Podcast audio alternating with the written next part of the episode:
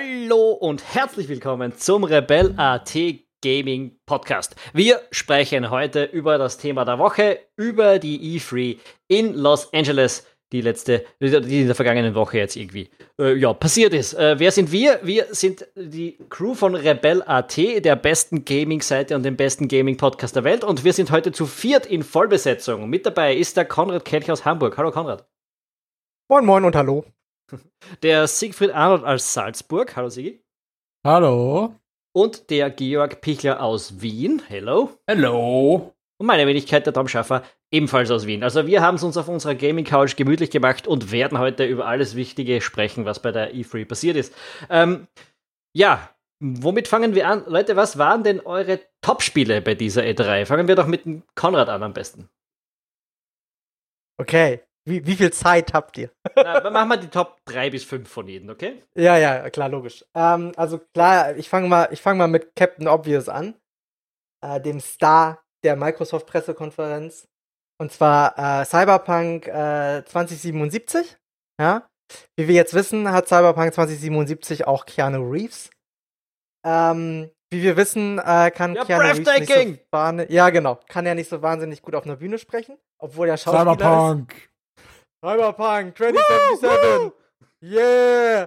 You know, you, you wanna know when it's uh, the release date? naja, gut. Reden wir, äh, sprechen wir nicht weiter drüber. Äh, ja, was ist Cyberpunk 2077? Ähm, für die Leute, die die letzten zwei Jahre unter einem Stein gelebt haben, es ist ähm, das Nachfolgeprojekt von CD Projekt Red, den Machern von The Witcher 3. Es ist ein ähm, First-Person-RPG angesiedelt in einer Cyberpunk-Welt und ich würde sagen, wir spielen im Jahr 2077. Boy. Ähm, ja, es, äh, warum fixt es alle so an? Warum sind alle so heiß drauf? Erstens sieht es unfassbar gut aus.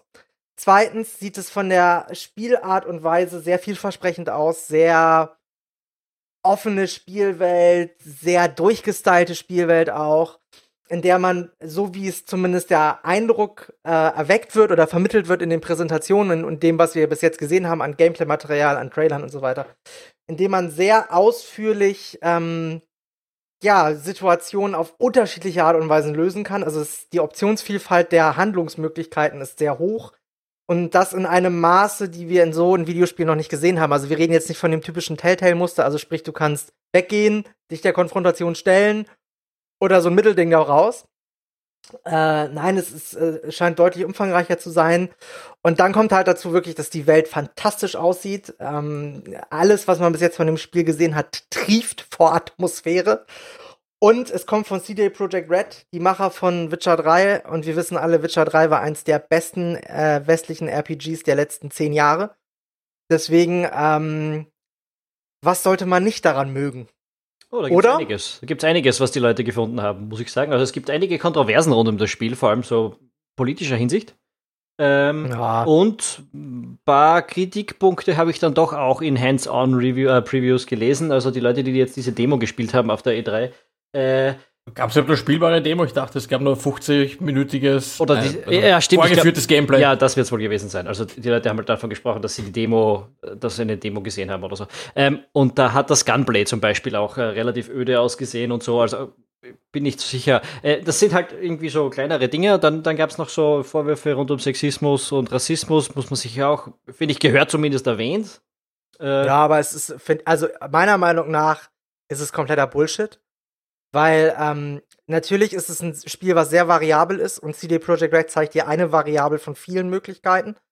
Und dass äh, das jetzt ein weißer Dude ist, der ein paar Schwarze abknallt, ähm, kann man politisch inkorrekt finden, oh, kann aber auch einfach ein Ausdruck von Rassismus in der Spielwelt als Kritik an Rassismus in der realen Welt sein. Ja, das ist das. Dementsprechend das kann ich diesen Shitstorm nicht verstehen. Also ich finde das alles sehr Ich habe ehrlich gesagt den Rassismus-Shitstorm gar nicht so mitgekriegt. Ich habe eher die Sache mit dem äh, es gibt wohl ein Poster in dem Ding, wo eine, eine, eine Transperson abgebildet wird und die ist auch sehr umstritten und so weiter. Äh, CD Projekt hatte gerade in dem Bereich in der Vergangenheit ein paar Mal was Dümmliches geleistet. Ich habe aber heute bei Eurogamer dann ein Interview gelesen mit, mit der Art Directorin, die, die für diese Sachen zuständig war.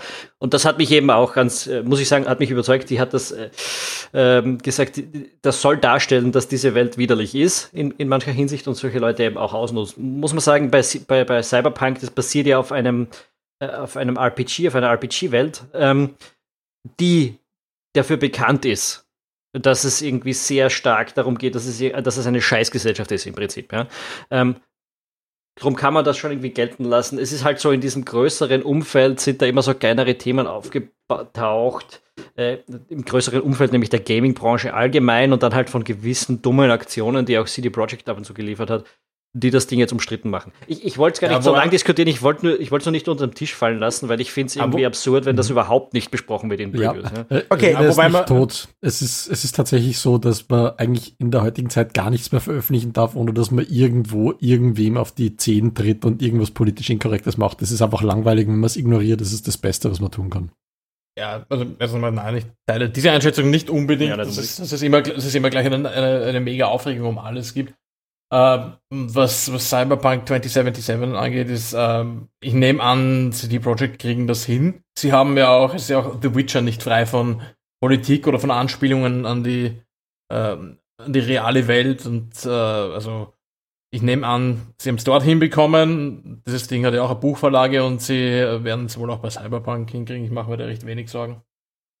Genau, ich mir auch nicht. Aber kommen wir mal zurück zum Thema. Äh, ich äh, fange, ich kürze jetzt mal ein bisschen ab, damit wir hier jetzt auch nicht ewig äh, labern.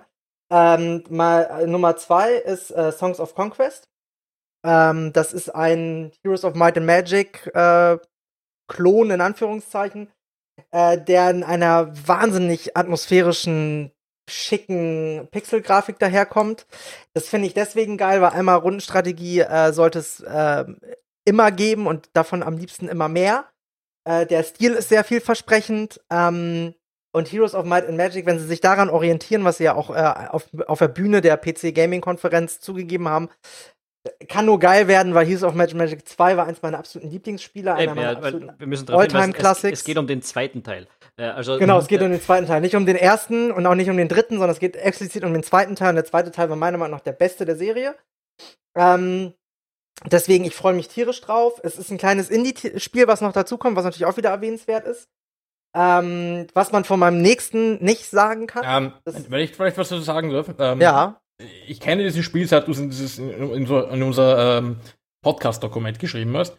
Und habe jetzt ein bisschen Screenshots und Trailer gegoogelt. Und da stelle ich mir wieder die Frage, warum eigentlich Pixel Art? Warum macht man das nicht in einer hochauflösenden, aber gezeichneten Grafik, wie es zum Beispiel bei Age of Wonders 1 und 2 war? Ich glaube, das wird um einiges besser ausschauen als alles ist irgendwie zwingend in diesen Pixel-Look zu stopfen. ich fand der Look schaut großartig aus, sorry. Ja. Der ist wirklich wieder, das ist schöne Pixel-Grafik, ein super Pixel-Stil mit, mit extrem atmosphärisch oder, oder auch schönem Lightning ja, und so weiter, Lightning-Effekten. Ja, also ich, ich glaube, es wird noch schöner ausschauen, wenn wir da einen gezeichneten Look draußen machen. Ja, aber ich, ich meine, die, die Kritik. Ich weiß nicht, ob ihr Age of, ich, ich weiß nicht, ob ihr Age of Wonders 1 und 2 kennt. Sonst, ja. falls nicht, schaut euch das mal an. Ich glaube, ja, das ich, wird diesem Spiel aber handgezeichnet schöner zu Gesicht stehen. Also, Pixeloptik kannst du halt auch 3D animieren und so weiter. Handgezeichnet ist immer wahnsinnig aufwendig. Ähm, Plus äh, muss ich persönlich sagen, natürlich, mir geht Pixel-Look mittlerweile schon ein bisschen auf den Geist. Ja, das weiß ich. Das ja, aber, aber ich kann das jetzt nicht nachvollziehen. Das ist irgendwie, wenn du sagst, ja, warum ist das Spiel nicht was anderes? Ja. Aber äh, das Ding ist halt, ähm, man darf jetzt auch nicht, Pixel-Look ist ja nicht gleich Pixel-Look, ne? Also das erinnert halt wirklich so an Oct Octopath Traveler. Das ist halt ein sehr aufwendiger Pixel-Look. Ne? Es ist halt auch ähm, ein Pixel-Look, der von der äh, Grafik-Engine, die dahinter steckt, das wird wahrscheinlich Unreal Engine 4 sogar sein, ähm, durch Physikeffekte, durch Lightning-Effekte deutlich aufgewertet wird. Es ist also jetzt nicht so ein 16-Bit äh, Adventure-Game-Creator-Pixel-Look, sondern es ist ein hochwertiger, sauber durchgestylter, durchinszenierter Pixel-Look und ich finde, ein Rundenstrategiespiel im Pixel-Look hat echt Charme. Also das ist wirklich, äh, gibt's auch nicht so oft, ja. Also ein Age of Wonders, also so ein, so ein, wenn man das jetzt so gemacht hätte, wie ein, wie ein Heroes of Might and Magic ausgesehen hätte, würde mir da jetzt auch ein bisschen die originelle Note fehlen. Dementsprechend kann ich das also in dem Fall voll nachvollziehen und habe da auch überhaupt keine Probleme, äh, mich derbe drauf zu freuen. Ich muss auch sagen, dass ich glaube, ich glaube, der Look war ein Grund, warum ich sofort gesagt habe, okay, geil, das, das will ich mir anschauen. So in der Richtung. Und ich muss ja, sagen, unsere genau. Auswahl, wir haben ja, uns ja ein bisschen beschränkt drum. Wir haben ja gesagt, wir machen jetzt keine Reviews, weil wir haben die Spiele ja nicht spielen können, sondern unser, unser Anstoß hier ist zu sagen, die Spiele, bei denen du gesagt hast, geil, das will ich mir gerne anschauen. Ähm, ja, ist die Geschmäcker sind ja verschieden. Ne? Ja. Genau, genau. Das ist ja immer, das ist ja das Schöne, es gibt für jeden was inzwischen. Ne? Dadurch, dass das Indie-Portfolio auch immer größer wird, es immer mehr Indie-Entwickler gibt, findet man eigentlich überall irgendwie seinen Geschmack bedient. Aber gut, äh, kommen wir äh, wieder zum Mainstream zurück. Ähm, Wir haben ja alle mehrfach äh, Witze darüber gemacht, nicht nur wir, die ganze Internet-Community hat Witze darüber gemacht, dass EA es nicht hingekriegt, ein Solo-Star Wars-Spiel rauszubringen oder anzukündigen, sondern eigentlich lieber äh, die ganzen Entwicklungszöpfe wieder abgeschnitten hat. Äh, jetzt ist es soweit, EA hat geliefert. Äh, gemacht wird's von den Titanfall-Machern Respawn Entertainment, das äh, Interactive, was ich sehr lustig finde, weil äh, die bis jetzt eigentlich mehr durch äh, ja, Mobile äh, äh, Multiplayer-Shooter sich ausgezeichnet haben. Ne? Titanfall ist eine großartige ja, Reihe für die, Mobile kannst die Leute, die es mögen. genau, ähm, es handelt sich um Jedi Fallen Order. Es ist ein Third-Person-Action-Adventure-Dingsy-Bumsy-Spiel mit so ein paar Titanfall-Elementen auch mit drin. Also sprich, man kann die Umgebung vertikal erkunden, man kann sich irgendwie an Wänden lang äh, äh, schlängeln und so weiter und so fort. Das, was man bis jetzt gesehen hat, sieht nach sehr klassischem Gameplay aus, aber es äh, wirkt von der, also die Atmosphäre ist top, ne? Es kommt so Star Wars-Feeling bei mir auf. Der Held ist äh, eine zwiespältige Sache, also wenn der gut geschrieben ist und eine ordentliche Hintergrundgeschichte bekommt, freue ich mich drauf. Es siedelt, glaube ich, vor, vor äh, Rook Dingsterbumster an. Vor Nach dem, der Rache des Sith. Zwischen ja, nach der Rache des. So, ja. ja. Genau, zwischen Episode 3 und 4, genau, da sieht es irgendwie das an. sieht auch bekannte Charaktere, die man auch in Rogue One eben dann sieht. Genau, ja, genau. Aber es ist halt die Frage, wie sie es dann irgendwie, wie sie storymäßig verpacken. Das ist für mich so das Fragezeichen. Mhm. Da muss halt irgendwas Cooles kommen. Die Schwertkämpfe müssen sich cool steuern. Ähm, ich finde, es muss ähm, äh, so eine Vertikalität in der, in der, ähm, im Progress drin sein. Also sprich, dass es wirklich auch knifflige Bossgegner gibt. Nicht so, ich sage jetzt nicht so Lesk-mäßig, ja, aber so ein bisschen in die Richtung wäre ganz cool. Also, dass man auch wirklich so ein Zusammenspiel hat aus Jedi-Kräften und, und, äh, und Laserschwert-Action und so. Ähm, ich freue mich halt drauf, weil es ein Solo-Star Wars-Spiel ist und es genau das ist, was ich haben wollte und das EA jetzt noch liefert. Ähm, ich hätte nicht mehr damit gerechnet. Äh, ja, Yada Yada. Bin, was sagt ihr? Bin da ganz bei dir, muss ich sagen. Ähm, weil zum Beispiel diese ganzen Teile vorher, die eigentlich nur noch auf Multiplayer ausgelegt waren, Battlefront äh, und Battlefront 2, spricht mich halt überhaupt nicht an, ist auch unabhängig von diesem Lootbox-Debakel vom zweiten Teil. Ähm, und es ist nicht mal Star Wars mein bevorzugtes Sci-Fi-Universum, aber ich habe zum Beispiel Jedi Knight und vor allem, und vor allem ähm, Jedi Knight 2 sehr gerne gespielt, einfach weil es wirklich gute Atmosphäre hatte für damals. Und wenn, ähm, wenn Fallen Order das wieder einfangen und zurückbringen kann, dann freue ich mich wirklich drauf. Also erstens mal, Star Wars ist kein Sci-Fi-Universum, es ist ein Fantasy-Universum. ähm, und zweitens, ja, ich lasse mal den Sie, der hat schon angesetzt. ja, ähm, aber dank, danke für den Einwurf, uh, Star Wars als Sci-Fi zu bezeichnen. Das ist eigentlich schon wirklich eine Schande. Das tut man nicht. Das ist ja, nicht Sci-Fi. Er ist um, elendige Wortglauber. Nein, ja, nicht. Worte bedeuten Dinge. Es ist ein Weltraummärchen oder was auch immer, aber ähm, ja, ich, ich setze halt Hoffnung rein, dass eben bei Fallen Order tatsächlich Handlung äh, zu sehen ist, dass die Geschichte vervollständigt. Äh, sie können es wahrscheinlich gar nicht so verkacken, dass die Handlung schlechter ist als äh, bei The Last Jedi oder The Force Awakens oder ähnliches. Also wenn es auch nur ansatzweise irgendwie in die Richtung von Rogue One geht, bin ich schon zufrieden und vor allem, es sieht so aus, als würde es EA nicht vollkommen verkacken. Ähm, und in den Gameplay-Ausschnitten, die man gesehen hat, die doch relativ lang sind, sieht man auch nichts irgendwie von Lootboxen oder irgendwelchen Progressionssystemen, die auf Micropayments oder irgendwas zurückzuführen sind. Also es, es schaut aus wie ein solider Singleplayer-Titel, den man sich erwarten würde. Und das äh, ist sehr zu begrüßen. Ich spiele jetzt ein bisschen den Querulanten, weil du sagst aber das richtige Wort immerhin, äh, solide. Ich, das, für mich tickt das alle Boxen eigentlich. Ja? Es ist ein Star Wars-Spiel, es ist ein Singleplayer-Spiel, es ist ein, ein Action-Spiel mit, mit äh, spielerischer Freiheit, wie sie versprechen und so. Und dann habe ich mir den ersten Gameplay-Trailer angeschaut und irgendwie habe ich so, hm, okay. Hm, kann ich nachvollziehen, ja. ist schon sehr schlauchig. Ja, also, nee, das Schlauchige, glaube ich, kriegen sie dann vielleicht hinten nach sogar weg, aber diese, also du springst und dann machst du halt zweimal deine Force und dann haust du zwei Leute über den Haufen und dann rennst du weiter und dann gibt es den nächsten Zauberspruch und dann haust du wieder zwei Leute über den Haufen. Hat irgendwie sehr generisch gewirkt. Also wenn das jetzt irgendwie kein Star Wars Game wäre, ich bin nicht sicher, ob das irgendjemanden jucken würde. Und für mich hat es das nicht auf die Top 10 geschafft eigentlich, äh, wenn, ich mich, wenn ich mich an die Games aus dieser Konferenz, äh, aus, äh, von dieser Messe erinnere. Also ich, ich hoffe, ich, ich täusche mich, aber ich bin extrem skeptisch, was das alles anbelangt. Ja, kann ich nachvollziehen. Ich, äh, für mich ist es auch nur auf der Liste, weil es ein Star Wars Spiel ist und ich Bock auf ein Solo Star Wars Adventure habe. Voll, ja, das wäre geil. Wenn es ne, geil wäre, super. Ja, genau. Also, ich, also, die, also EA hat es halt hingeschafft, äh, die Leute so lange darben zu lassen, bis sie quasi jeden Scheiß fressen, mehr oder weniger. Ähm, ja, die letzten guten waren ja eigentlich die Knights of the Old äh, Republic Dinger. Oh ja, die waren Ja, also ich meine, äh, Force Unleashed Dinger waren halt äh, hauptsächlich kurzweiliges Schnetzel-Gameplay.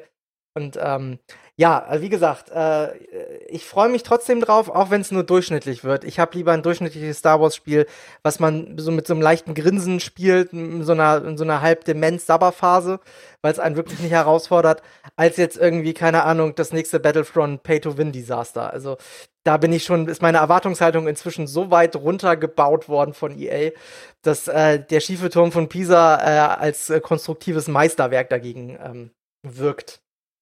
Tja. Ja, äh, dann als letzter Titel auf meiner Liste äh, es steht ein alter Bekannter. Und zwar ähm, Doom Eternal. Das äh, kommt auch demnächst schon raus. Das ist echt nicht mehr weit entfernt. Ist, äh, sehr weit fortgeschritten auch schon äh, in der Präsentation ähm, gewesen. Also es gab unfassbar viel Gameplay bei der Bethesda Pressekonferenz von Doom Eternal zu sehen. Ich habe richtig Bock drauf. Unter anderem war das 2016er Doom äh, die perfekte Mischung aus schmatzendem Gunplay und äh, anspruchsvollem Leveldesign war. Das hat mich sehr äh, positiv überrascht und Doom Eternal sieht quasi nach more of the same with a little bit more attitude aus, sag ich mal. Und das äh, hat mich sehr angefixt. Es ist natürlich, äh, sorry Leute, es ist auch wieder ein AAA-Titel.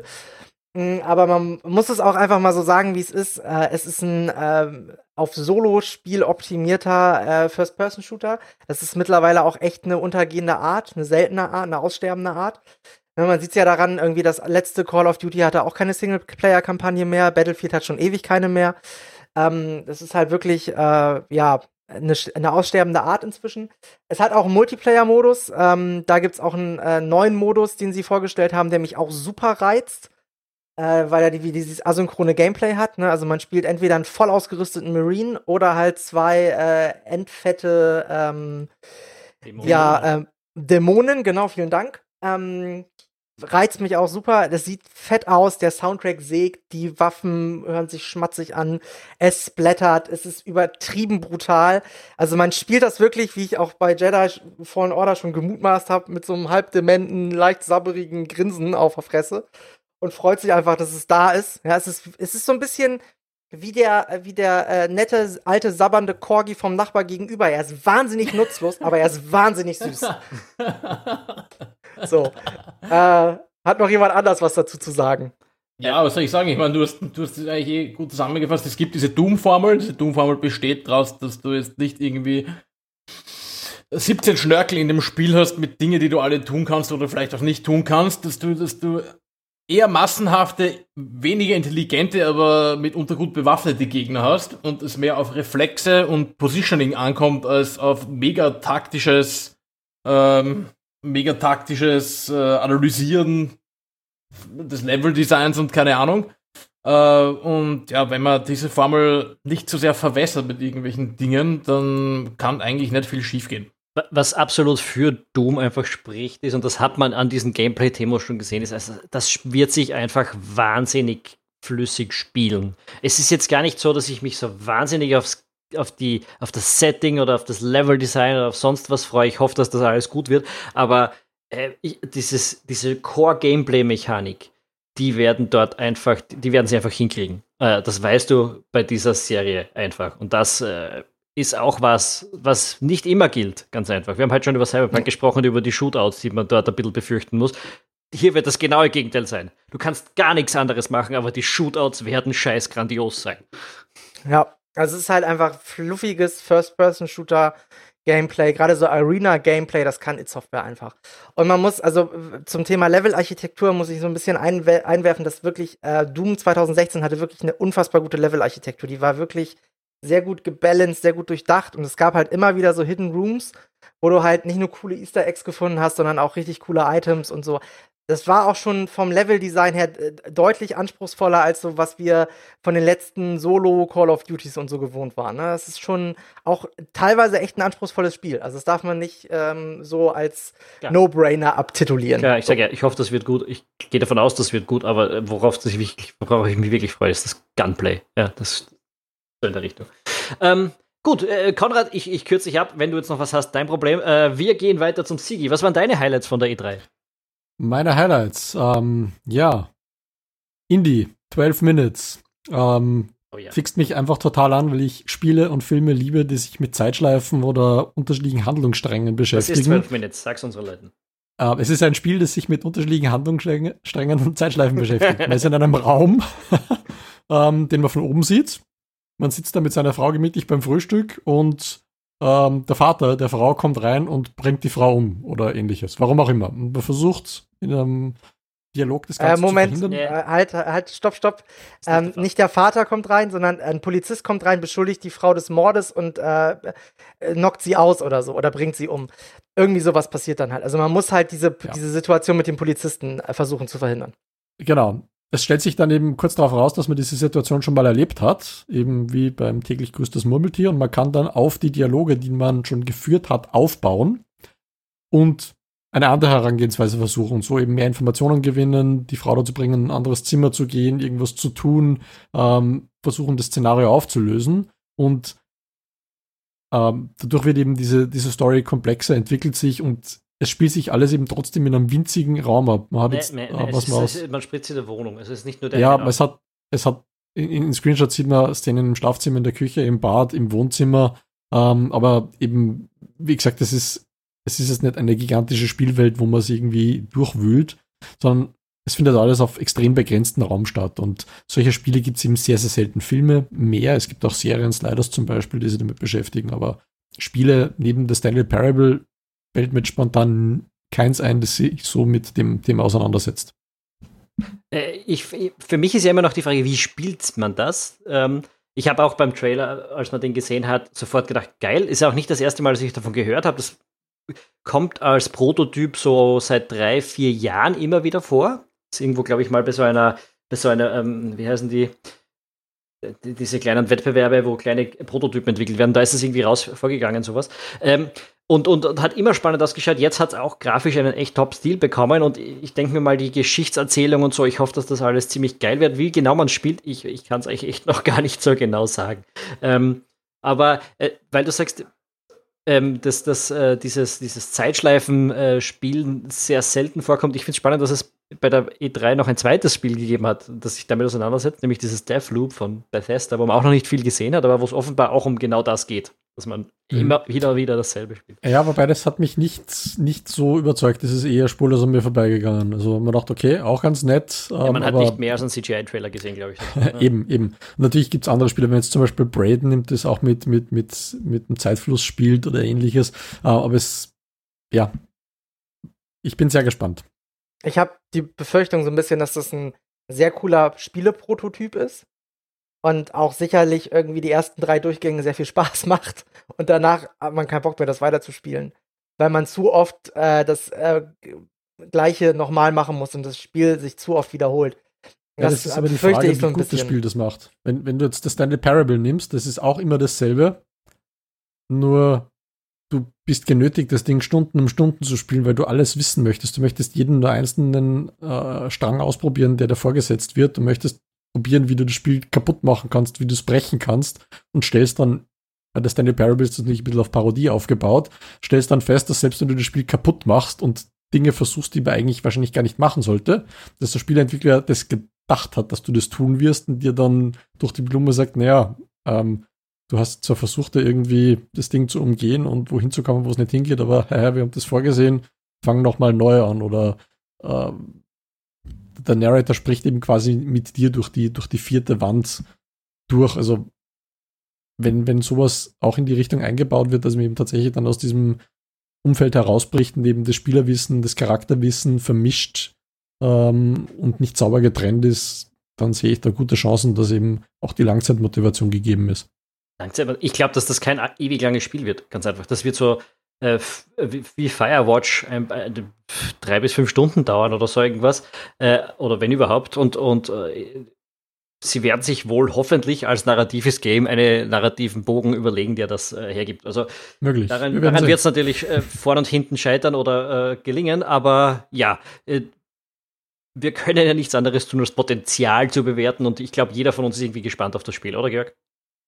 Ja, also ist mal was anderes äh, ich sage mal, also schaut auch so, schaut so aus, als gibt man sich Mühe bei der Inszenierung und bei den Dialogen äh, und dabei Atmosphäre aufkommen zu lassen. Also ich bin gespannt, was es wird. Es ist nicht auf meiner Top-Liste, aber Schaut spannend aus. Auf, auf meiner wäre es gewesen, aber wir haben ja gesagt, jeder darf, jedes Spiel darf nur einmal vorkommen. Demnach kann ja. ich es jetzt dem Sieg überlassen. Naja, ich habe gerade mal so ein bisschen nur so, ne, um das mal zu, vor Augen zu führen, wenn du vier Spielstunden haben möchtest, also 120 Minuten äh, äh, äh, nee, 4 mal 60 Minuten, dann sind das 20 Durchgänge schon.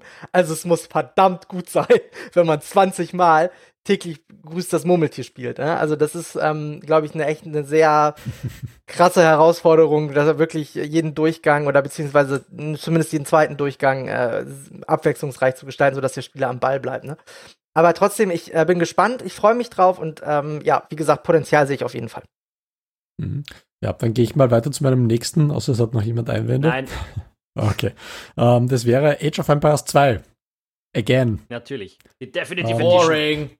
Äh, Schnauze da drüben auf den billigen Plätzen. Ja, also auch wenn Age of Empires 2 sich eigentlich nie auf der Liste meiner absoluten Lieblingsspiele findet, stelle ich, stell ich doch fest, dass ich das Spiel immer wieder spiele und das eigentlich eines der Spiele ist, die ich, seit es das Spiel gibt, am häufigsten gespielt habe. Ich spiele es immer noch, die HD Edition, die es seit einiger Zeit gibt. Und äh, Age of Empires 2, die Definitive Edition, ist effektiv jetzt ein, ein Remaster, wo die Animationen ersetzt wurden, wo alles in 3D umgesetzt ist. Es ist wieder genau dasselbe Spiel, nur auf eine neue Engine gebraucht. Das ist nicht wie die HD-Engine einfach nur ein bisschen aufgebohrt, dass es an modernen Rechnern läuft und das Ganze halt in, in 1080p auch lauffähig gemacht, sondern eben tatsächlich all new, aber die Core-Mechanik des Spiels, das Look and Feel, wird alles beibehalten. Was das Spiel für einen Price Tag hat, ist mir völlig egal. Auch wenn ich es nochmal kaufen muss. Ich glaube, ich habe das, das Spiel jetzt schon in verschiedenen Ausprägungen mindestens fünfmal gekauft für mich, meine mein Familienmitglieder und so weiter. Es ist, es ist es einfach wert, so viel wie ich das Spiel spiele. Ich, ich, ich werde auch definitiv diese Version kaufen. Ich war so geflasht, dass das da plötzlich auf dem Bildschirm war, weil ich verpasst habe, dass es schon eine Woche vorher angekündigt worden ist. Äh, und mir taugt es komplett weil es ist einfach so, ich war früher eigentlich ein, ein, ein sehr, ich habe sehr gerne Echtzeitstrategie gespielt und das absolut beste Echtzeitstrategie in mein, Spiel in meinen Augen war immer Age of Empires 2. Das hat die perfekte Mischung aus Komplexität, Übersichtlichkeit, ähm, Kompetitivität und, und, und, und nachvollziehbarer, intuitiver Spielwelt. Man weiß, man kann sofort nachvollziehen, was die einzelnen Figuren tun und so weiter. Und genau deshalb, dieses Spiel macht einfach ganz, ganz viel Spaß. Und das jetzt in, in einer neuen Grafik und ich hoffe auch spielmechanisch einfach aktualisiert ein bisschen.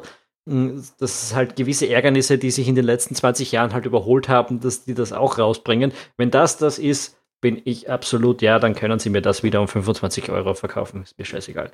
Äh, bin ich wieder dabei. Ja, ich auch. Also äh, natürlich müssen so gewisse Kult-Flaws äh, und, und Bugs müssen beibehalten werden. Und äh, ich bin auch dafür, dass die typischen äh, Sounds der Dorfbewohner genauso bleiben. Ronin? Aber Age of Empires 2 ist in meiner, genau, Wololo. Ja. Der ne, Wololo-Synchronsprecher, der muss korrekt gewählt werden. Das ist genau. das Kriterium. Wenn er nicht ordentlich Wololot, dann ist das vorbei hier. Nee, äh, ich äh, so. bin wirklich, ist eins meiner, ich, ich bin nicht so ein Echtzeitstrategie-Fan. Äh, ist trotzdem aller, einer meiner All-Time-Faves, äh, steht sehr hoch auf meiner Liste und in meiner Gunst und äh, das in vernünftiges, äh, aktuelles grafisches Gewand gekleidet, äh, was will man mehr? Fun Fact, sie arbeiten und wehe, auf 4. Äh, ja, das aber das völlig, nicht. Das ist mir vergleichsweise wirklich wurscht, weil ich viel niedrigere ja. Erwartungen habe, weil das Dreier war schon und das, dieses Online, was dazwischen gegeben hat, äh, einfach nicht dran gekommen ist an das, was Age of Empires 2 gewesen ist damals. Darf ich ja, einmal ein ja. bisschen den Advocatus Diaboli geben? Mich hype das Ding überhaupt nicht. Das liegt ja, die haben wir schon, die haben wir jetzt 20 Jahre überzeugen müssen, dass du den Zweier kaufst, Alter. Ja, und ich habe und ich, na, den Zweier habe ich da nur dazu mal in den 90ern quasi oder Anfang der 2000er sehr gerne gespielt noch. Da hatte diese Genre mich noch, aber dieses Genre hat mich dann einfach auch verloren. Äh, und ich komme auch nicht mehr so wirklich rein. Das ist jetzt nicht unbedingt die Schuld von dem Spiel. Allerdings kommt hier noch äh, einfach dazu, dass es mehr oder weniger das Spiel von vor 20 Jahren ist und äh, in halt schönerer Grafik und äh, ich sehe, ich würde nicht einsehen, warum ich dafür jetzt quasi nochmal äh, 20 Euro oder 25 zahlen soll, was für ein, ein Indie-Game oft schon mehr als der Vollpreis wäre. Das also wird ein bisschen auf den Preis dich an, bis es für einen Zehner raushauen, überlege ich es mir vielleicht, aber. Never. Aber Never gonna happen. 20, 25 Euro zahle ich einfach nicht für, für eine reine grafische Aufhübschung von einem von einem wenn, wenn wir dann wieder nur drei Monate nichts anderes spielen als das, wirst du auch wieder mitspielen. Ich, ich sehe schon kaum. Ja, vor allem es, es, es, ja, du kannst es mal dann schenken. Es, es gibt vier neue Völker. Mobile Games spielen, ja. Ja, nein, es gibt vier neue Völker. Es gibt eine komplette neue Kampagne. Es ist Ground Up äh, neu aufgebaut. Ich finde 40 Euro ist ein total fairer Preis dafür. Ich weiß, du bist Free-to-Play, Mobile-Kacke gewöhnt, aber hey, da kann ich nichts für. Ja, ich gebe gerne für gute Spiele Geld aus. Machen wir einen Schritt weiter von dieser jetzt langsam untergriffigen ja. Diskussion. Sigi, nächstes ich hab, Spiel. Ich habe noch, noch eins auf meiner Liste. Um, Dying Light 2. Um, hat mich visuell überzeugt, ähm, auch die, die gezeigten Mechaniken. Ich war damals schon relativ überzeugt von Dying Light, das habe ich dann aber nie gekauft, nie gespielt. weil ich einfach keine Zeit hatte. Ähm, das ist blöderweise in einer Phase rausgekommen, wo ich privat sehr beschäftigt war mit äh, der Aufzucht meiner Nachkommen. Ähm, Gott, Gott sei Dank hast du aber, Nachkommen gesagt. Ja, ich habe, ich habe lange Dead Island und Dead Island ähm, Riptide gespielt.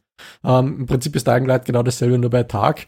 Ähm, was mich bei Dead Island 1 und 2 allerdings gestört hat, dass man deutlich gemerkt hat, dass es ein Konsolenport ist. ist. Bei Tag.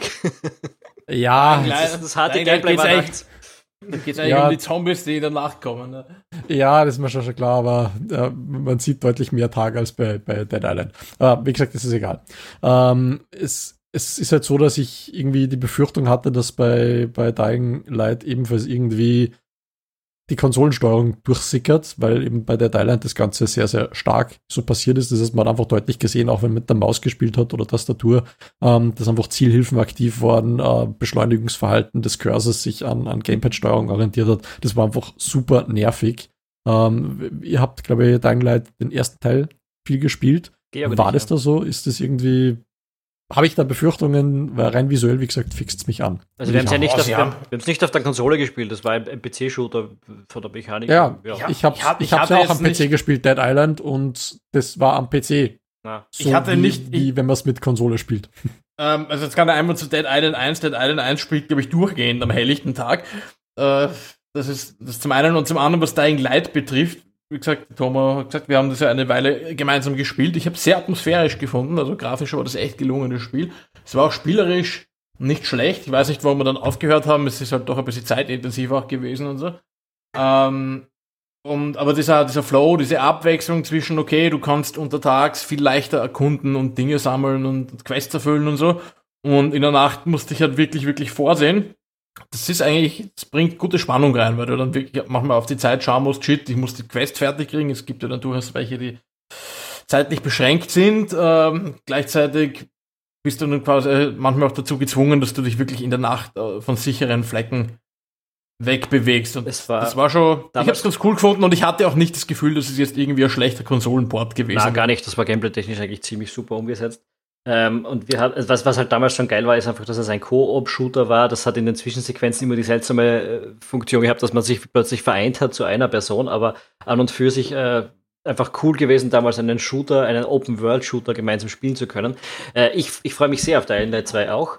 Ähm, und, und ich muss auch sagen, was ich dann an den Previews jetzt so gelesen habe in den letzten Tagen, könnte wirklich auch ein, ein netter zehnter eine nett erzählte Geschichte sein. Es wird wieder einen Koop-Modus haben. Du wirst es wieder zu zweit spielen, also zu mehr spielen können. Ich weiß gar nicht, wie viele.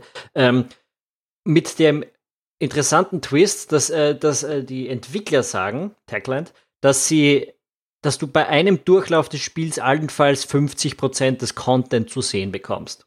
Weil du so wichtige Entscheidungen in der Spielwelt triffst, die dich so dermaßen auf einen Weg bringen, den du in anderen Spieldurchgängen nicht haben wirst, dass, es, äh, dass, dass du halt da wirklich sehr schwerwiegende Entscheidungen treffen musst und die das Spiel massiv verändern. Äh, und es wird beim Coop-Modus halt so sein, dass du immer in die Spielwelt hüpfst, die halt der Host gerade erlebt. Und das könnte alles ganz spannend sein, wenn man, wenn man so mehr oder weniger unterschiedliche Storylines äh, ähm, zu, zu mehrt ähm, untersucht und, und erlebt. Kann ich alles super nachvollziehen und glaube auch, dass es so kommt, weil erstmal schreit, äh, schreibt Chris Avalone die äh, Story.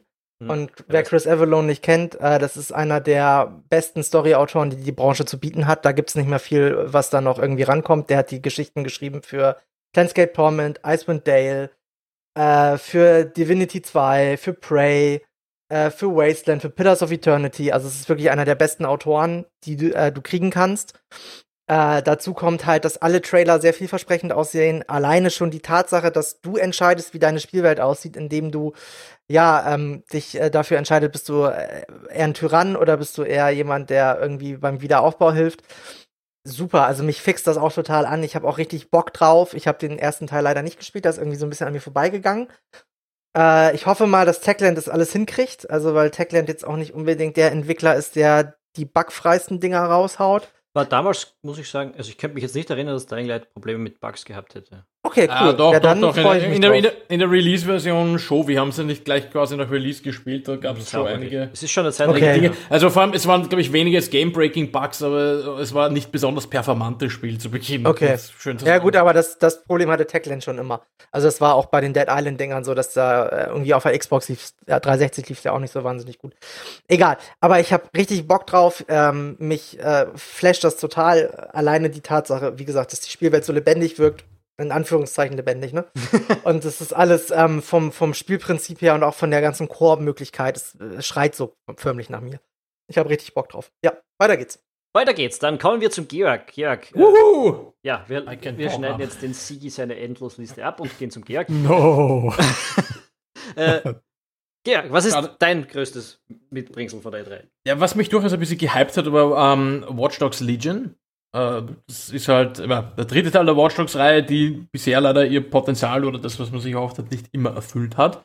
Allerdings haben sie da jetzt mit dem ähm, dystopischen London ein cooles Szenario, das im Trailer auch sehr schön ähm, und atmosphärisch umgesetzt ähm, ausgesehen hat. Der Trailer hatte auch durchaus eine Portion Humor drinnen, was ich immer sehr schätze. Und äh, so die Idee, dass man quasi alle möglichen Leute rekrutieren kann für diesen Widerstand gegen dieses ähm, korrupte und tyrannische Regime. Äh, irgendwie Leute von, von, wie sagt man schon, allen Walks of Life. Äh, die alte Lady. Äh, ist eine, eine schöne Idee, ja. Also Dings, die, die, äh, die Oma mit Geheimdienst-Hintergrund ist schon ein Highlight gewesen im Trailer. Weil wie also, oft haben wir alte Frauen gespielt in Games? Ja, ja. auch das. Das finde ich, find ich gut, dass das einfach passiert, dass man da wirklich von, vom äh, technisch begabten Teenager über, den, über einen bulligen Türsteher-Typen bis anscheinend auch irgendwann einmal einen Polizisten und eben die, die Spionoma. Ja, du brauchst jetzt nicht einzelne an, Charaktere. An, an, an, Charakteren übernehmen kann. Die Idee finde ich geil, dass man sich da quasi seine, seine Resistance individuell zusammen rekrutiert und jeden auch spielen kann. Ich habe allerdings die Befürchtung, dass es ein bisschen äh, laufen wird äh, wie bei No Man's Sky, dass man jetzt einen Hype um diese ganzen Freiheiten schürt und dann im Endeffekt an den hohen Erwartungen scheitert. Ich, ich finde es schön, dass du ähm. Diskussionen, die wir vor fünf Tagen schon auf, auf, auf, auf WhatsApp geführt haben, jetzt hier nochmal reinbringst, unbelehrt von allem, was wir gesagt haben. Äh, ich ich, ich, sehe nicht, die, seh, seh nicht die geringste Parallele zu, zu No Man's Sky in der Hinsicht, muss ich sagen. Äh, es geht ah, einfach nur, es geht einfach, also du kannst auch diverse andere Spieletitel einsetzen. Es geht einfach darum, ja. sehr hohe Erwartungen zu schüren mit, mit äh, relativ komplexen Features, ja. die dann im Spiel einfach so nicht oder längst nicht ausreichend vorhanden sind. Und ich habe ein bisschen die Befürchtung, eben auch aufgrund der vorangegangenen Watch Dogs Teile, die ein bisschen underdelivered haben, dass das hier auch wieder passieren könnte. Mhm. Ähm, wenn ich da kurz einhaken darf zu dem Underdeliver, wenn du es eine geile Idee findest, dass man aus verschiedenen Altersgruppen und Schichten sich seinen Squad quasi zusammenstellen kann. Ähm, das gab es in Jagged Alliance schon vor 20 Jahren. Da gab es auch Rentner, die man rekrutieren konnte, junge Menschen, also da gab's alles. Das ist jetzt keine ja, revolutionäre richtig, neue richtig, aber, aber, aber, aber die sind hergekommen mit quasi jeder Einwohner von London ist individuell mit seinem Tagesablauf Pipapo ja, simuliert. Und das ist dann nochmal ein 2D äh, Rundenstrategiespiel ist dann halt nochmal was anderes als ein, als ein 3D Ja, das ist schon klar, das, das, das, das Szenario eben, eben deiner, deiner, deiner rekrutierbaren Charaktere, dass, dass man da so divers ist, nicht einfach nur Cookie Cutter, es ist männlich 35 Jahre ähm, ähm, und der ist ein Agent. Äh, die Idee, wie gesagt, ist nicht neu, es ist aufgewärmt, das wissen nicht vielleicht viele nicht. Für viele ist das wahrscheinlich einfach eine revolutionäre Idee, aber wie gesagt, das Nein, es ist, es ist natürlich geil, wenn, wenn sie das wirklich so machen, dass du in London jemanden ansprechen kannst und den irgendwie rekrutieren kannst. Aber die Basics von dieser Mechanik sind nicht schwierig. Also das ist halt, die werden 50 Charaktere schreiben, sage ich jetzt mal Hausnummer, äh, und die wirst du dann halt kriegen wenn du da nimmst davon, den hast du dann halt in deiner Gruppe. Äh, und von diesen 50 Charakteren werden sie es dann halt nochmal zufallsgeneriert machen, welche einzelne ja. Stats du von diesen Leuten kriegst. Genau, die ja, das wird sich dann zeigen. Also Figur also, wie beim Transport Tycoon CEO. Ich, ich, lasse mich gerne, wie gesagt, ich lasse mich gerne des Besseren belehren, wenn es dann draußen ist. Aber ich, ähm, mich hype das Game, der Trailer wird ziemlich cool. Ich freue freu mich prinzipiell drauf, aber ich bewahre mir eine gewisse Portion Skepsis. Ist auch gut. Ich, ich, ich habe sie eher wegen der Storyline, weil ich finde die Spiele, die, der erste und zweite Teil, ich habe die beide eigentlich ganz gern gespielt. Die waren gute, waren gute Spiele, aber was sie immer verschissen haben, ist dieses hochpolitische Thema dann, dann auch tatsächlich als mehr als nur irgendwie eine so Staffage zu verwenden. Da, da war immer so, äh, ein, ein hochbrisantes Thema rund um Datenschutz und Überwachungsstaat und es ist eigentlich nie wirklich mehr als, als, als nur ein Setting gewesen. Es ist nicht großartig erörtert worden. Du hast nicht wirklich Einfluss drauf nehmen können oder ein, eine Stellungnahme dazu bezogen. Und gerade weil Ubisoft jetzt kürzlich wieder dies, eine so eine unglaublich dämliche St Stellungnahme rausgegeben hat, von wegen unsere Spiele sind nicht politisch, macht mir das ein bisschen Sorgen. So das Setting in London und das Gameplay, darum mache ich mir gar keine eigentlich. Ja, das ist ja auch das Problem der Serie allgemein. Also Watch Dogs 2 hatte ja ein unfassbar peinliches Narrativ, ne, mit diesem You need Follower und hier Instagram, whoop, ja. Social Media, yeah. Das war echt schwierig, dann diese ganze peinliche, äh, angebliche Jugendsprache, die sie da reingebracht haben. Ähm, wo du irgendwie, keine Ahnung, du hast mit, mit, mit, mit zwei Billardkugeln hast du irgendwie gerade fünf Gegner äh, äh, krankenhausreif äh, ins äh, Wachkoma geprügelt und der Typ irgendwie im nächsten Augenblick so, yo, what's going on, people? Bin hier live online, hack mich rein, yo, Follower-Liebe. Und da ist nur so, oh fucking hell, wo bin ich hier gelandet? Das Spiel an sich war aber cool. Ja. so, wenn man das ausgeklammert hat, hatte man echt ein cooles Spielerlebnis. Weil das Gameplay halt sehr fluffig war und äh, das ist auch so das, wo ich wirklich Sorgen habe, dass sie halt aus diesem coolen Potenzial, was dieses Setting halt hat, nichts rausholen, beziehungsweise das alles sehr oberflächlich lassen. Ich bin mal gespannt, weil die Idee dahinter nicht mehr einen festen Charakter zu spielen, sondern so eine Art Idee, so eine Community, die eine Idee zusammenschweißt zu spielen, äh, finde ich cool, ja. Also es ist ähm, birgt äh, Potenzial und äh, ich freue mich auch drauf. Georg, what's next? What's next? Um, ähm, next up ist Age of Wonders Planetfall, das eh schon relativ bald erscheint, ich glaube Juli oder August oder so. Ähm, aber trotzdem nochmal einen neuen Trailer bekommen hat auf der E3. Ähm, ich bin ja seit dem ersten Teil ein Fan von Age of Wonders und ich habe mit äh, einem Freund von mir den zweiten Teil mit so einem ähm, Fan-Add-on zusätzlich drauf, äh, das alles mögliche an neuen Einheiten und so gebracht hat. Ich weiß nicht, wie viele Stunden wir da drin versenkt haben. Das, das ist, ist Age of Wonders für alle, die es nicht wissen. Age of Wonders ist im Wesentlichen oder war lange der Underdog und die, oder die Underdog-Alternative zu Heroes of Might and Magic. Das heißt, die ersten beiden Teile oder drei Teile, wenn man jetzt den zweiten Teil, zweiten Teil hernimmt, ähm, das Ganze ist ein Runden, waren eben in einem Mittelalter-Fantasy-Szenario angesiedelt, Rundenstrategiespiele, wo es auch so darum geht, ähm, ein, also einerseits natürlich Kampagnen, Story-Missionen mit teilweise unterschiedlichen Aufgaben oder eben generelles Spiel um die, um die Herrschaft auf der Karte, wo du halt deinen eigenen, dein eigenes Volk hast, für das du spielst und äh, einen Anführer mit Spezialfertigkeiten und du baust halt dein Reich aus, du kannst Städte erobern, du kannst Städte gründen, jada, jada, jada. Und ähm, es war immer alles, das war sehr schön gemacht, immer sehr atmosphärisch. Die ersten zwei Teile hatten noch sehr schöne Zeichengrafik. Das ist auf 3D-Grafik gewechselt, dann mit Age of Wonders 3 damals, die aber immer noch sehr gezeichnet ausschaut und wechseln jetzt halt mit Planetfall auf ein Zukunftsszenario. Und äh, was ich bei Age of Wonders immer sehr äh, geliebt habe, war das Kampfsystem, das ich um Welten besser finde als bei Heroes of Might and Magic, weil du hast größere Karten, du hast mehr Bewegungsfreiraum, es ist so fast ein bisschen mehr wie Jagged Alliance als jetzt äh, ähm, sowas wie eben Heroes of Might and Magic. Und hey, in Age of Wonders Planetfall gibt's laserschießende Dinos, was will ich mehr?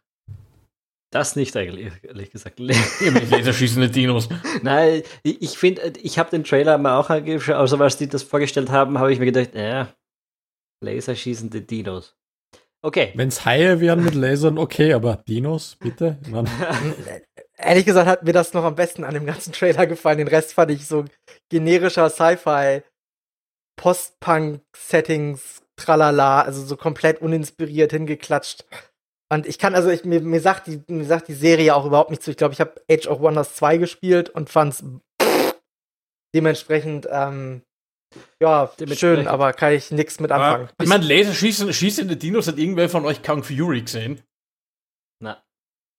Ja, natürlich, aber Kung ja, Fury ist bewusst absurd und Age of Wonders soll irgendwie ein, ein ernst gemeintes Mittelalter-Sci-Fi-Fantasy-Szenario Ja, wir werden doch sehen. Wir werden Fury ist absolut Hommage wir werden noch, wir werden, ein Mittelalter Sci-Fi-Fantasy-Szenario. Heute nein, haben wir es mit den Worten wieder, die nichts bedeuten. Nein, nein, nein, Mittelalter, das stimmt nicht. Age of Wonders Planetfall ist ja nur ein Zukunftsszenario. Also, sie ja, wechseln ja. einfach mal ab.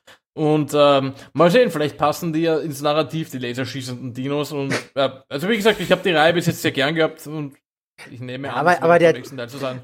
Lass der Trailer hat, der, der Trailer hat jetzt nicht so äh, vor Ironie und Sarkasmus äh, und ähm, äh, selbst äh, ja. sich aufs Korn nehmen, äh, so auf davor gestrotzt. Also das war alles schon sehr relativ bierernst und das Entwicklerinterview war jetzt auch nicht so, dass ich gedacht habe, oh, da sitzen aber drei richtig fette, lustige Dudes auf der Bühne, die uns hier den neuesten heißen Scheiß präsentieren.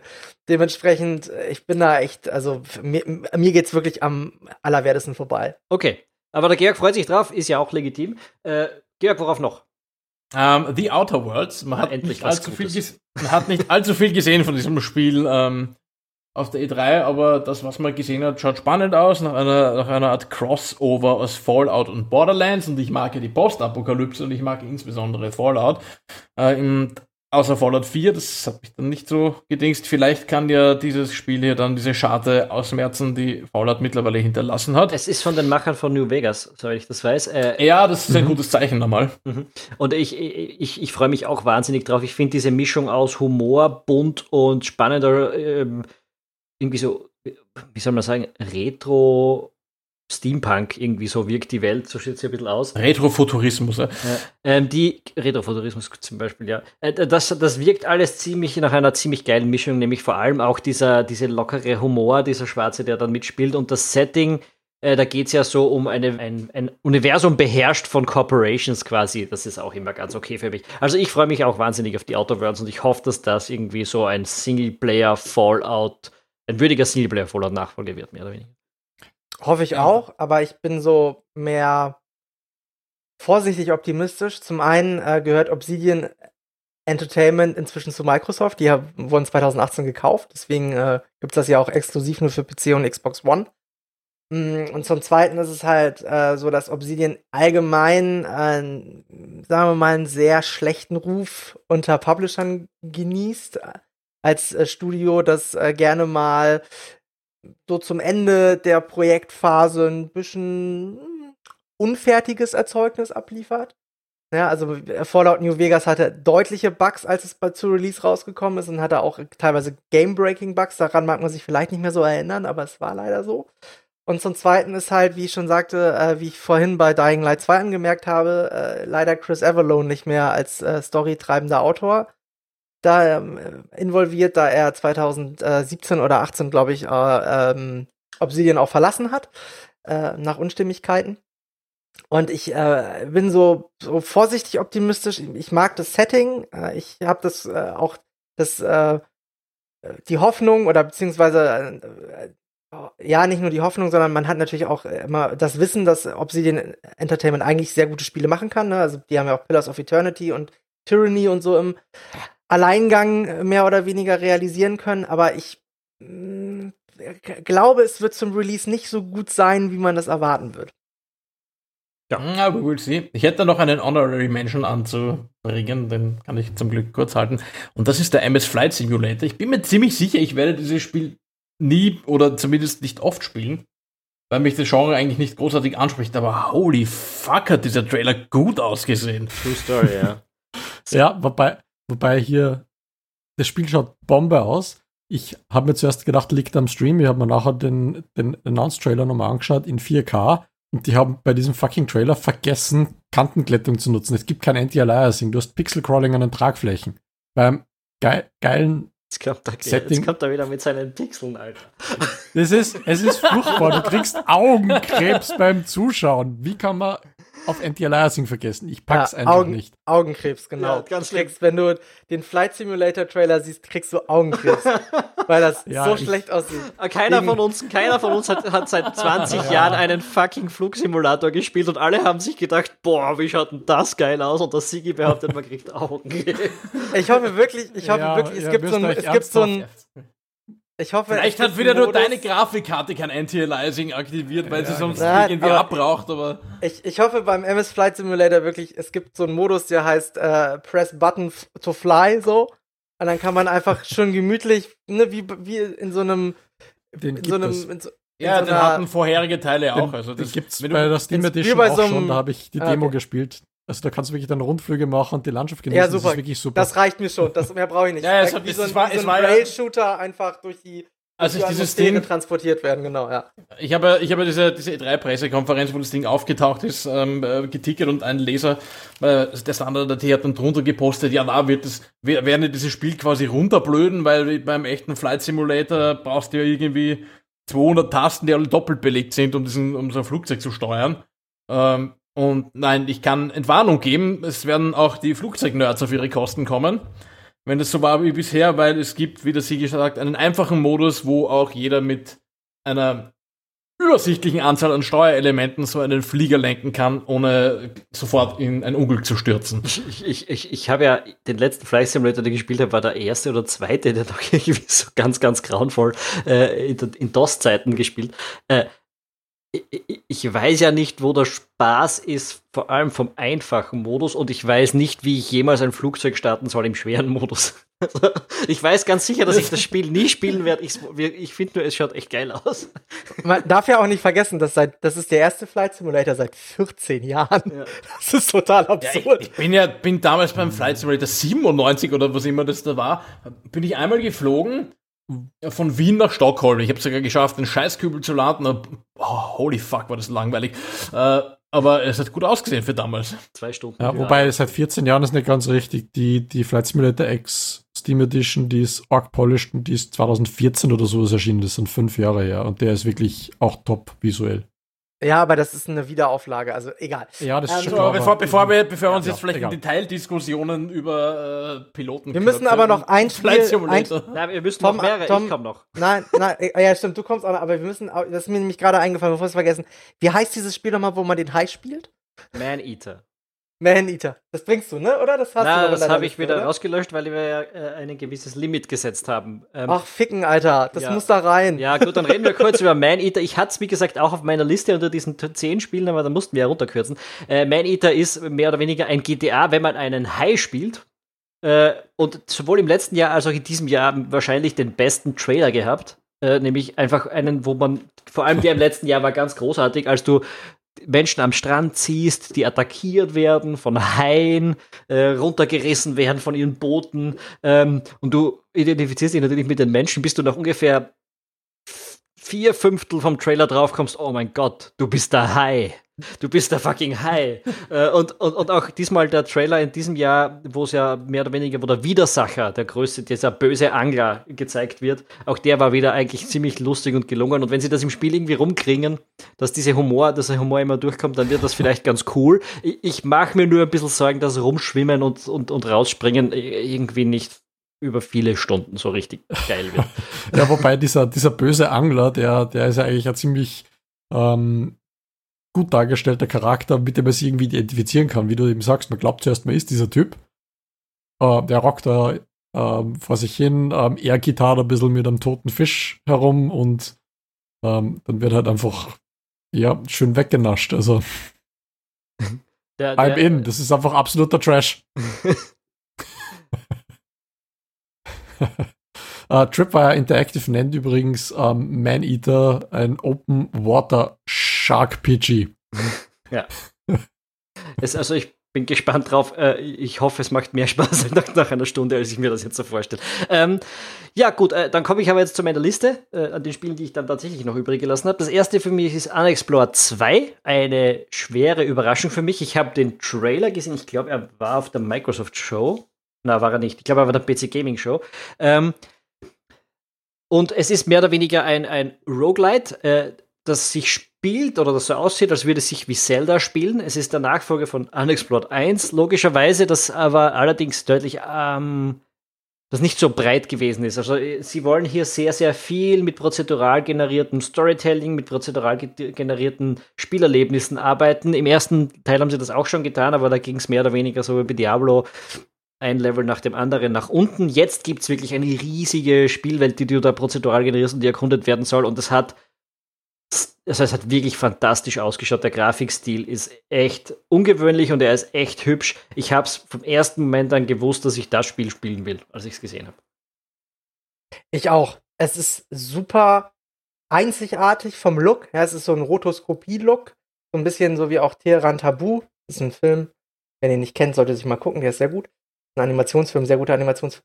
Ähm, es, was ich halt interessant finde, ist, ähm, dass wenn du einen, ja, Storyweg gegangen bist oder einen Lösungsweg gegangen bist und du bist gestorben, dann ist der verschlossen und du musst dir einen neuen suchen. Das finde ich, ist eine super interessante Spielidee. Hat man so, glaube ich, auch noch nicht erlebt in dem, äh, in der Konsequenz. Deswegen, ich freue mich tierisch drauf. Steht auch auf meiner Liste. Es kommt auch demnächst, ne? Das ist gar nicht mal so weit weg. Okay, äh, du nee, kannst, das, das, ist schon weit weg, aber du kannst jetzt schon spielen, theoretisch. Also die, die haben eine wie sagen, bei Open Access, also ein Crowdfinancing über Fic.co äh, und die, du kriegst jetzt schon die Alpha-Version quasi, aber die ist halt ah, noch okay. stark abgespeckt, also das ist weit weg vom fertigen Spielen, wird sicher noch ein Jahr oder so dauern. Okay, verstehe, aber es ist, also wirklich, guckt euch den Trailer an, man kann es wirklich schlecht erklären, wie es aussieht, aber guckt euch den Trailer an, es ist super atmosphärisch, es ist super einzigartig vom Look, top. Ja, äh, mein nächstes Spiel ist, und das hat mich selbst überrascht, dass ich das auf die Liste gesetzt habe, ist FIFA 20.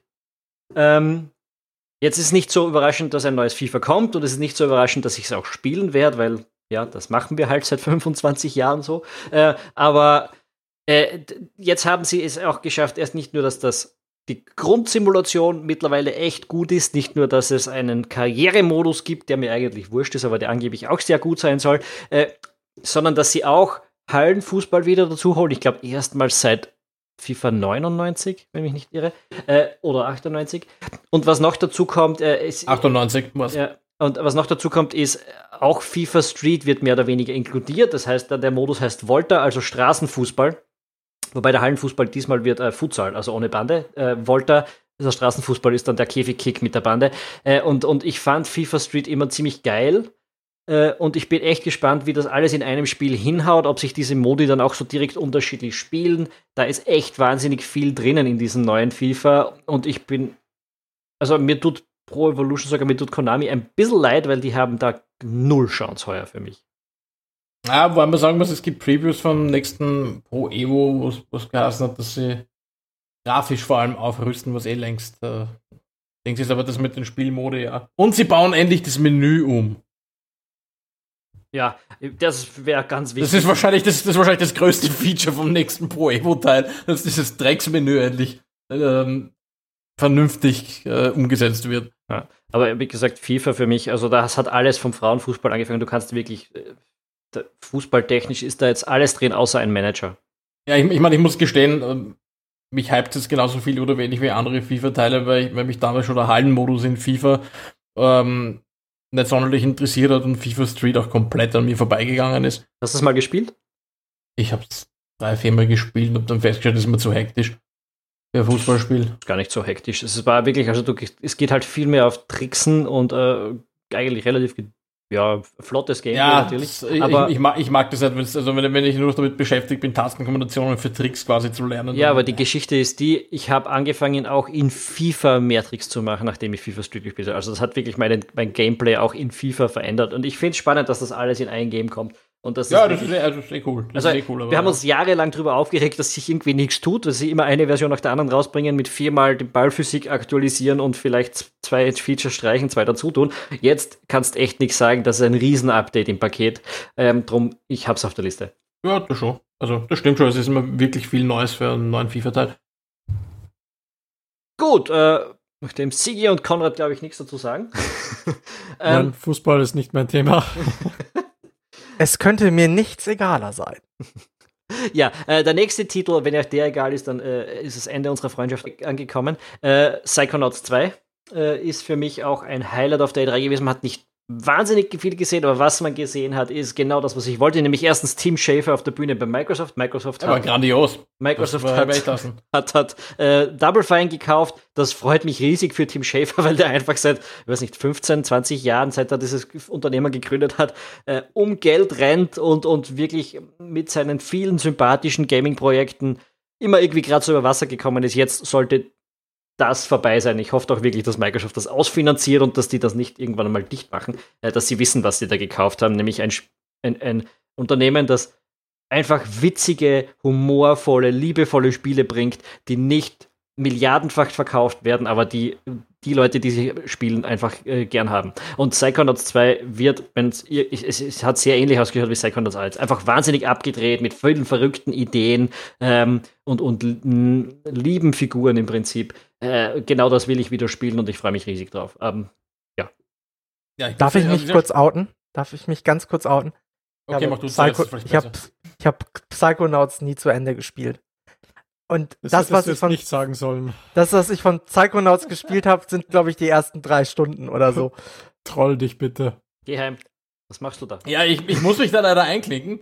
Ich habe ich hab Psychonauts damals gehabt, ich wollte es spielen. Oh, es ist aus unerfindlichen Gründen auf meinem verdammten Rechner nicht gelaufen. Es ist immer gecrashed nach dem, nach dem Hauptmenü quasi. Das ist äh, der schlimmste Pile of Shame, den es überhaupt hat, gibt. Es hat dazu geführt, dass ich das nie gespielt habe. Das Spiel, ich plane aber das nachzuholen. Mhm. Es schaut auch nach einem Spiel aus, das mir Spaß macht. Und der Auftritt von Tim Schäfer war, wie gesagt, äh, großartig. Ich hoffe auch, dass die Zukunft für Double Fine bei Microsoft gut ist, aber Microsoft hat ja durchaus in den letzten Jahren bewiesen, dass sie ein gewisses Herz für Indie-Studios unter ihrer Flagge haben. Ähm, also ja, ich freue mich drauf. Gut, äh, haben wir ein schockierendes Outing, schockierende Coming Out hier erlebt. Ähm, mein Gott, Ernie, mein Gott, Jörg. Das wird mich jetzt noch länger mitmachen. Ich, ich wechsle zum nächsten Spiel.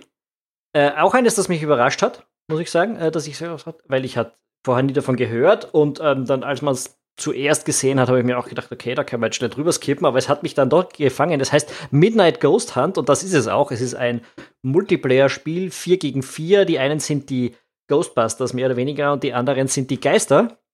Äh, und das hat wahnsinnig interessant geklungen. Es ist ein asymmetrisches Multiplayer-Spiel mit, mit acht Personen, das heißt nicht so massiv wie andere, die wir mittlerweile spielen, äh, und das auch nicht so wahnsinnig lang dauern wird. Also, wenn ich das richtig verstanden habe, wird die erste Phase, wo quasi die Geister auf die Jagd, äh, die Geisterjäger auf die Jagd gehen, so circa vier Minuten dauern und dann die Phase, wo die Geister mächtiger werden und die Jäger plötzlich zu den Gejagten werden, auch so circa vier Minuten. Ähm, und alles in allem könnte das äh, eine, eine voll interessante neue Multiplayer-Erfahrung werden. Ich unterschreibe genau das, was du gesagt hast. Ne? Es macht, es ist, erstmal ist es cool, weil es ist eine Reminiszenz an Ghostbusters. Was ich schon mal super finde. Dann ist es asymmetrisches Multiplayer-Gameplay, wo die einen schleichen müssen und die anderen aggressiv spielen müssen. Ist auch super. Äh, der, der Trailer sieht äh, äh, vielversprechend aus, hat genau die richtige Atmosphäre. Vom Lighting ist es sogar sehr an, an den Original Ghostbusters-Film angelehnt, ja, mit diesem sehr harten, kühlen Licht, was durch die Fenster bricht, ja, dieses, was Mondlicht simulieren soll. Ähm, dann, dann auch dieser, diese Rucksäcke, die die haben, äh, und diese Plasma-Guns oder Photonen-Guns, die sie haben, es ist super. Also, wenn, äh, wenn sie die offizielle Ghostbusters-Lizenz hätten, wäre das das ideale offizielle Ghostbusters-Spiel. Deswegen freue ich mich tierisch drauf, ja. Ich bin auch live dabei. Also asymmetrische Spiele finde ich einfach genial. Ähm, Wenn es jetzt simple Szenarien sind, Left 4 Dead zum Beispiel, wo vier Überlebende gegen nicht enden wollende gegen mehr als vier Gegner kämpfen. gegen mehr als vier Gegner kämpfen oder es ist äh, eins gegen vier Szenarien ähm, sind, also da gibt es einige Spiele, die immer wieder aufgepoppt sind, aber dann meistens in der Versenkung verschwunden sind und in Zeiten von Battle Royale, wo man einfach extrem lange Zeit braucht, um mit sehr, sehr vielen Spielen gemeinsam zu spielen, ist das, glaube ich, eine willkommene Abwechslung, dass man eben mit einem sehr, sehr kleinen Set ähm, in so einem Szenario dann unterwegs ist. Ja, und dann. All ja? Allein die Tatsache, dass du in einem Spiel deinen Gegner in Form eines Kerzenständers erschlagen kannst, finde ich super. Instant Buy. Ja, allein das, allein die, die Humorkomponente, die in diesem Spiel mitschwebt, ist Bombe. Ja? Du kannst auch eine Ritterrüstung übernehmen und dann jemand mit einer Ritterrüstung verdreschen. Finde ich super, grandios. Ja, hoffen wir, dass sie das hinkriegen. Äh, ich habe den Release-Termin jetzt irgendwie nicht notiert. Äh, ja, ein überraschendes Spiel, äh, kein, kein A-Titel, aber es hat mir gefallen. Und dann musste ich mich entscheiden, was nehme ich jetzt noch als Fünfter auf meiner Liste. Ich habe mich gegen Vampire Bloodlines 2 entschieden, nicht weil es scheiße ist, sondern weil ich das andere Spiel erwähnen wollte, nämlich El Hijo. Ähm, auch das ist irgendwo ganz am Schluss, nämlich bei der PC Gaming Show erwähnt worden äh, und gezeigt worden. Und es schaut aus, als wär's, du spielst einen kleinen Bub in einer comicartigen Western-Welt, also es spielt im Wilden Westen. Äh, und das Gameplay dürfte in Richtung Kommandos so circa gehen, aber halt nur mit dieser einen Figur, diesem einen Jungen, äh, der sich da zuerst davon stiehlt vor diversen Priestern, bei denen er lebt, und dann später hast du aber auch gesehen, dass er sich rund um bewaffnete Leute rum ähm, rumdrückt, mehr oder weniger. Und äh, erstens liebe ich die Kommandos, das Kommandos-Gameplay, und ich hoffe, ich glaube, ich kommt, da, da kommt ein Remake irgendwann, ich mich nicht irre. Äh, jedenfalls, ja. Ja, vom zweiten Teil kommt ein HD-Remake, genau. Ja. Was auch super ist, aber jetzt äh, El Hijo, das hat mich wirklich auch interessiert, das schaue ich mir auf jeden Fall an, wenn es rauskommt ich finde es halt super, weil du ein kleines Kind spielst, äh, einen kleinen, in, in Mexiko mit so einem, mit so einem, klar, es ist Klischee, aber halt mit so, ne, mit schön so Mariachi-Mucke und so. Ähm, finde ich cool. Ist halt ein unverbrauchtes Szenario, so Stealth-Games finde ich eh immer ganz erfrischend. Äh, es ist, ist es nicht, es ist von Handy Games, ne? Genau, Mimimi Productions macht ja gerade was äh, ganz anderes. Ähm, aber äh, auf jeden Fall, ich äh, habe auch, hat mich ähm, irgendwas richtig Fettes. Äh, wie, wie hat ah. das Spiel ah. geheißen? Ich hab's vergessen. Dieses, dieses Kommandos im Ostasien-Szenario, ne? Äh, ja, irgendwie. Ähm Wir hatten einen Test dazu, ich weiß schon. Ähm, gut, passt. Bevor wir da jetzt zu sehr ins Detail abrutschen wieder. Ähm, hat noch wer was zu Elico zu sagen? Weil sonst hätten wir, glaube ich, die Top-Spiele durch. Ich habe noch was allgemein zu unserer Spielerauswahl zu sagen. Und zwar haben wir uns wirklich an bei der Spielerauswahl an Titeln orientiert, zu denen wir mehr hatten als nur ein Render-Trailer. Einfach um zumindest ansatzweise bewerten zu können, ob das was taugt oder was nicht taugt. Äh, alles, wozu es eine Render-Trailer gab, mit zum Beispiel irgendwie, keine Ahnung, äh, zu Deathloop oder zu Baldur's Gate 3 oder zu Gods and Monsters oder auch zum Nachfolger von Zelda Breath of the Wild, haben wir uns halt jetzt nicht geäußert, weil oh wir halt Gott, überhaupt wir nicht Zelda wissen, Breath was. Of the Wild 2 vergessen. Ja, haben wir, aber es, es gab halt nur es gab halt nur so einen kurzen Render-Snippet-Trailer, ne? Ja, Natürlich freue ich mich war, da drauf. Da war schon, das war schon Spielgrafik. Aber ich meine, ja, die Sache ist, ja, die, aber wir wissen, das war halt das spielt. Ne? Ja, aber es war halt auch komplett nichtssagend so. Ja. Dem, dementsprechend, äh, äh, also wundert euch nicht, dass gewisse Titel da nicht vorgekommen sind. Wir freuen uns natürlich auch auf die, aber es ist halt für uns nicht so einschätzbar, warum wir uns auf die freuen sollten, außer dass wir wissen, dass sie cool werden können. Ja. Womit wir vielleicht zum nächsten Punkt kommen sollten. Ja, ich, ich wollte noch Titel, sagen, weil, der eine Titel, wo wir sagen, wir können nicht wissen, was wir erwarten, dafür mich das Highlight der Messe war sicher Genesis Noir. Da gab es auch diesen Trailer, ich glaube, es war auch die PC Gaming Show, wo du einen Trailer siehst und denkst dir, Noir? Okay, also so Film Noir-artige Geschichte, weirde Grafik, seltsames Gameplay. Ähm, aber du hast keine Ahnung, what the fuck ist da, was da abgegangen ist, was das für ein Spiel sein soll, worum es da gehen könnte. Das war ein absoluter What the fuck-Moment am Ende der PC Gaming Show für mich. Total, ja, äh, total. Also, du siehst den Trailer und denkst dir nur so, es könnte alles sein. und ähm, man kriegt nur so einen Eindruck von der Atmosphäre. Zu Mimimi Productions übrigens, die arbeiten an Desperados 3. Ah ja, stimmt, passt. Genau, und die haben vorher Shadow Tactics Blades of the Shogun gemacht, ja, was wir auch so super fanden. Ja, das war cool. äh, deswegen freue ich mich auch auf Desperados 3, äh, auch wenn das jetzt kein E3-exklusive Premiere war, also dementsprechend. Aber dann haken wir mal bei den What the fuck-Momenten ein. Welche, welche Ankündigungen haben euch denn enttäuscht? Der Konrad hatte, glaube ich, eine relativ große, einen relativ großen Sammelpunkt. Vielleicht sollte er anfangen. Ja, ich mach's einfach, ich mach's aber wirklich kurz. Also, was mich nicht enttäuscht, aber weil es mich auch vorher nicht interessiert hat, aber was wirklich mir bei der Ubisoft-Pressekonferenz sauer aufgestoßen ist, ist diese ganze Tom Clancy-Scheiße. Er hat, also bis auf The Division, was ja irgendwie noch ein originelles Spielkonzept hat und wo das Setting nicht komplett wehtut, finde ich alles andere, wo Tom Clancy draufsteht, mittlerweile pathosgeschwängerter, peinlicher Rotz. Ja, also allein das Ghost Recon Breakpoint war wirklich mein Breakpoint einer ganzen Präsentation, ja. Also mehr Broism mit yeah, Krieg ist geil, lass uns Leute abkillen, weil wir sind die Guten, die anderen sind die Bösen. Habe ich selten in dem Titel gesehen. Klar, für einen 14-Jährigen, der sich auf dem äh, den äh, Not Safe for Work Reddit einen runterholt permanent, ist das wahrscheinlich die Erfüllung seiner feuchten Träume. Ich finde es einfach nur noch peinlich. Es hat überhaupt nichts mit den Spielen zu tun, die ich spielen möchte. Ähm, dazu kommt dann halt noch dieses Tom Clancy's Elite Squad. Das ist so ein Mobile-Rundentaktik-Titel in unfassbar mieser Comic-Optik, also so generisch hingerotzt, ohne irgendeine Liebe zum Detail, schon lange nicht mehr gesehen. Und dann verheizen sie auch noch Sam Fisher da drin, ja. Irgendwie, ich weiß nicht, wie viele Splinter Cell-Fans es noch draußen gibt, ne, aber ich glaube, es gibt doch noch ein paar, die sich echt mal auf ein Neu Wiedersehen mit Sam Fisher freuen würden. Und dann verheizen sie es in so einem Free-to-Play-Mobile-Rotz, den wirklich keiner von diesen, von den, von den ursprünglichen Sam Fisher-Fans freiwillig spielen wird. Ja, ähm, Rainbow Six Quarantine ähm, ist für mich noch das geringere Übel, weil da kann man nicht so viel zu sagen. Da gab's halt so einen Render-Trailer, der war relativ atmosphärisch. Aber auch dann, ne, dann kommt dieser Render-Trailer und dann hat, kommt der Entwickler auf die Bühne und labert zehn Minuten über irgendwas. Ja, also ich habe noch nicht mal irgendwann ich aufgehört zuzuhören, was einfach so beliebig war und, und so nichtssagend. Und dann denkst du so, okay, jetzt kommt noch mal Gameplay, ja, weil irgendwas, also, ne, warum erzählt denn da jetzt zehn Minuten was? Und es kommt kein Gameplay, ja. Und das ist so, das ist so auch das Problem, was ich zum Beispiel dieses Jahr mit der Ubisoft PK hatte, dass sie, ähm, sie haben super angefangen mit Watch Dogs, ne? Ich war total gehypt und dachte so, ey, jetzt kommt die beste Präsentation der E3, ja.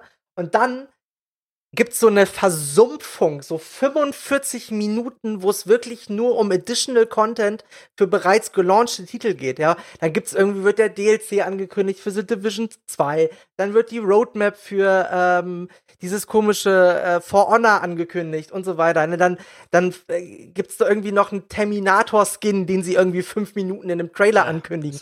wo du einfach, hart zu wo du einfach, ja ja, wo du einfach nur noch denkst, so, ey, ganz ehrlich, ich, ich kann verstehen, Service ist, äh, Games as a Service ist ein Riesending für euch und es ist wahnsinnig wichtig und die Fans wollen es auch. Die wollen ja wissen, was kommt als nächstes.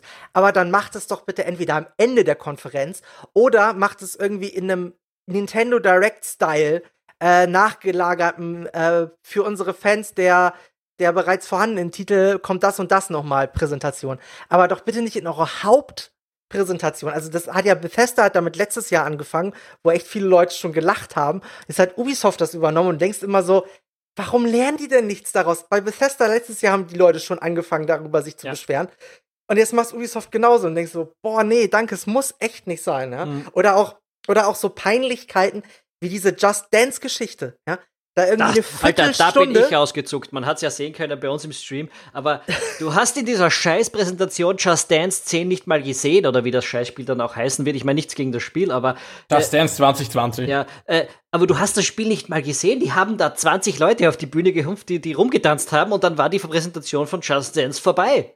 What the heck is going on? Ich bin hier, um Spiele zu sehen. Ja? Äh, das ist so eine dämliche Präsentation gewesen und ich muss sagen, die, Tom, die, die ganzen DLCs, vor allem der zu der Division, das hat alles cool ausgeschaut und so weiter. Es hat mich nur in dem Detail gerade nicht interessiert, weil warum sollte es? Ja, ich will jetzt gar nicht genau wissen, welche Missionen ich in welchem DLC in Zukunft spielen können wird. Und dann haben sie die irgendwie die Nerven, dass sie zu Breakpoint, das ich ja spannend finde, äh, nein, nein, nicht Breakpoint, äh, Quarantine, Entschuldigung, Rainbow Six Quarantine, das, das ein, Koop-Shooter, wo ich sage, okay, vielleicht macht das Spaß, das könnte man sich anschauen. Das zeigen sie nicht. Und dann bringen sie am Ende der fucking Präsentation Gods and Monsters, wo du sagst, oh, das schaut geil aus, und zeigen es nicht. Du hast da 20 Minuten, hast du was über den DLC zu The Division 2 gezeigt, aber die zwei spannenden Spiele, jetzt abgesehen von Watch Dogs, zeigen sie nicht. Und eines, das dann gar nicht gezeigt wurde, da kommen wir später noch dazu. Und das, das Coole ist ja, das darf man nicht vergessen, sie wollten ähm, dieses Gods and Dings da gar nicht erst, äh, wie heißt es nochmal? Gods, Gods and Monsters, Monsters wollten, äh, wollten sie erst gar nicht zeigen, weil die Entwickler noch nichts Vorzeigbares hatten. Es, es gibt, äh, habe ich in einem äh, Entwickler-Reddit gelesen, wo der, einer der Entwickler meinte, so, der Trailer ist ungefähr eine halbe Stunde vor der Präsentation fertig geworden, weil sie einfach wirklich nichts, also das Spiel ist in einem Zustand, wo du es nicht zeigen kannst, aber sonst hätte Ubisoft ja noch weniger gehabt auf dieser PK, ja. Und das ist halt so, wo du dann auch schon merkst, okay, irgendwie läuft das Ganze in so eine Richtung, die ich komisch finde, wo ich mich als Spieler nicht mehr so wiederfinde. Weil es wird ein unfassbarer Hype um Content-Erweiterungen geschnürt. Um äh, dann, ne, dann nach der Präsentation, die ja auch so abrupt endete, gab es dann halt sofort so ein Über, so eine, so eine, so eine Überblende oder so ein, ja, noch nicht mal eine Überblende, einfach ein scharter Schnitt auf die E-Sports-Veranstaltung, äh, die sie danach gelagert haben und so weiter. Das war ja auch bei der Microsoft PK so, wo du bei, bei Gears of War 5, wo sie dann irgendwie so unter die Bühne abgetaucht sind in so ein, ja, Lokusnest, ne, haben sie da nachgebaut. Und dann haben sie da irgendwie so vier ähm, äh, halbbekannte US-Sportler irgendwie dahin gekarrt und meinen so, und gegen oder die könnt ihr gleich Wrestler, noch. Oder? Ja, oder Wrestler. Und gegen die könnt ihr dann nachher noch spielen. Und dann haben sie wieder hochgeschnitten auf die normale Präsentation. So, okay, jetzt müssen die vier Typen da irgendwie bis zu Ende der Präsentation unten hocken. und mit irgendwie wie in so einem Knast, ja, um irgendwie gegen irgendwelche random 14-jährigen Pickle-Nerds in Gears of War 5 in der Beta da anzutreten. Also so komplett, also wirklich, teilweise, diese Präsentationen haben teilweise so Elemente, wo du echt denkst, so, welcher Mensch denkt sich sowas aus und hat dann, wenn er die, über die Idee nochmal nachdenkt, halt kommt dann zu dem Schluss, das ist richtig gut, das machen wir jetzt so. Hm. Was zur Hölle? Ja. Für mich, die Ubisoft PK, wie die geendet hat, das war für mich auch ein Highlight der E3. Du siehst den, diesen, diesen Teaser zu Ghost and Monsters und dann, glaube ich, hat gar niemand mehr was gesagt und plötzlich warst du bei irgendeiner E-Sports-Veranstaltung zu Rainbow Six Siege. Äh, das war ziemlich äh, absurd. Ähm, Georg, was hat dich enttäuscht? Ja, ähm, ja, ich darf da auch die Ubisoft, äh, Ubisoft-Event heranziehen. Und zwar geht es um den Titel Roller Champions. Das ist eine Entwicklung ist, weiß man schon seit einer Weile und der ist im Vorfeld immer ein bisschen so ähm, als eine Art Rocket League-Konkurrent von Ubisoft gehypt worden. Es hat man dann bei der Präsentation selbst lustigerweise kein oder nur sehr wenig Gameplay gesehen. Ähm, allerdings, und das rechne ich Ihnen eigentlich positiv an, haben sie direkt äh, während der Präsentation noch eine Pre-Alpha-Version freigegeben ähm, zum Download und zum Spielen und das, äh, die habe ich mir auch angesehen und das, äh, ich habe mir beim Trailer schon gedacht, hm, irgendwie, boah, reißt mich das Spielprinzip jetzt nicht so mit, abgesehen davon, dass ich es auch nicht ganz verstanden habe aus dem Trailer heraus. Ähm, das hat jetzt die Pre-Alpha-Demo nur unwesentlich besser gemacht. Das ist offensichtlich eine Art Rollerball-Verschnitt, falls jemand diesen, diesen Film kennt. Und es gibt eine Arena, die ist quasi wie eine, eine Laufbahn, nur mit einer äh, eben Begrenzung der Wand in der Mitte. Und man hat zwei Dreier-Teams und es geht darum, quasi den anderen den Ball abzunehmen und dann eine bis drei Runden mit diesem Ball zu laufen und ihn dann in ein Tor zu werfen. Und das Ganze ist halt irgendwie als Spielprinzip schon mal nicht so einfach zu erklären. Ähm, es war jetzt in der Pre-Alpha-Version auch nicht so einfach zum Spielen, aber es liegt vielleicht einfach auch daran, dass, dass ich jetzt immer bei Controller-Spielen ein bisschen brauche, nachdem ich selten mit Controller spiele. Ähm, und ich kann mir auch nicht vorstellen, wirklich nicht vorstellen, dass das jetzt äh, so aus E-Sports-Perspektive her lustig zum Zuschauen ist, besonders. Also äh, irgendwie finde ich, hat das, es fehlt einfach irgendwas, was einen da jetzt reinzieht in dieses Spiel oder dazu, dass man dieses Spiel irgendwie als attraktiven Publikumsport sehen könnte. Und ich befürchte eigentlich fast, dass das ein Reinfall wird. Mal schauen, was sich noch, was, was sich noch ändert, bis das ganze Ding verfügbar wird. Aber pff, auch die anderen Sachen, die sie angekündigt haben, von wegen, ja, nö, es gibt kein, kein Pay-to-Win. Aber was es gibt, ist, dass du quasi je öfter du spielst und je erfolgreicher du bist, desto mehr Fans hast du und desto mehr Publikum hast du dann auch auf, auf der Bühne, wenn du beim Spiel dabei bist und dann irgendwann einmal, wenn das Stadion voll ist, kannst du in die nächstgrößere Arena wechseln, etc. bla bla. Ja, eh alles nett, aber ich das, muss sagen, das habe ich echt nicht mitgerissen und dafür, dass das teilweise echt gehypt worden ist, noch vor der Präsentation, hat mich das schon enttäuscht, das Spiel. Ja, ich habe jetzt die Alpha selbst noch nicht gespielt äh, hab's mir auch, ich habe es bei der Präsentation eigentlich zum ersten Mal davon gehört, habe mir auch sofort gedacht, okay, da versucht jemand irgendwie Rocket League anzugreifen. Äh, pff, hat aber irgendwie auch nicht ganz so interessant gewirkt und vor allem, ich habe mir dann Leute angeschaut auf Twitch, die halt die Alpha ausprobiert haben und jetzt natürlich muss man sagen, dass die nat naturgemäß alle Anfänger waren und so hat es dann auch ausgeschaut, aber es hat irgendwie nicht witzig ausgesehen. Also ja, ich meine, das ist genau das, was Rocket League ausmacht. Du warst bei Rocket League sofort prinzipiell, worum es geht. Du hast Autos und die müssen einen Ball in ein Fußballtor schießen oder in ein Tor schießen. da gibt es nicht viel zu erklären. Es gibt auch andere Modi, die sind aber auch angelehnt an populäre Sportarten. Du weißt sofort, ja, was du tun musst. die am Anfang gar nicht gegeben, sondern zuerst war das Spiel eben. straightforward, ein Feld, vier Autos, schau, was passiert, ja, sechs Autos. Eben, eben, und du ist dir klar, was du tun musst, und im Endeffekt erlernst du die Steuerung und ich meine, okay, du tust Auto fahren und hast Autos, die, die, die ein Jetpack haben quasi. Und das ist jetzt alles und springen können und das ist jetzt alles, okay, Learning by Doing und das, die, eigentlich das Spielprinzip von Easy to Learn, Hard to Master, der Klassiker. Die, die, Übersicht am Spielfeld und das Mastering von den Mechanics macht dann halt den Unterschied zwischen guten, zwischen schlechten Spielern und guten Spielern und besseren Spielern, bla. Ja.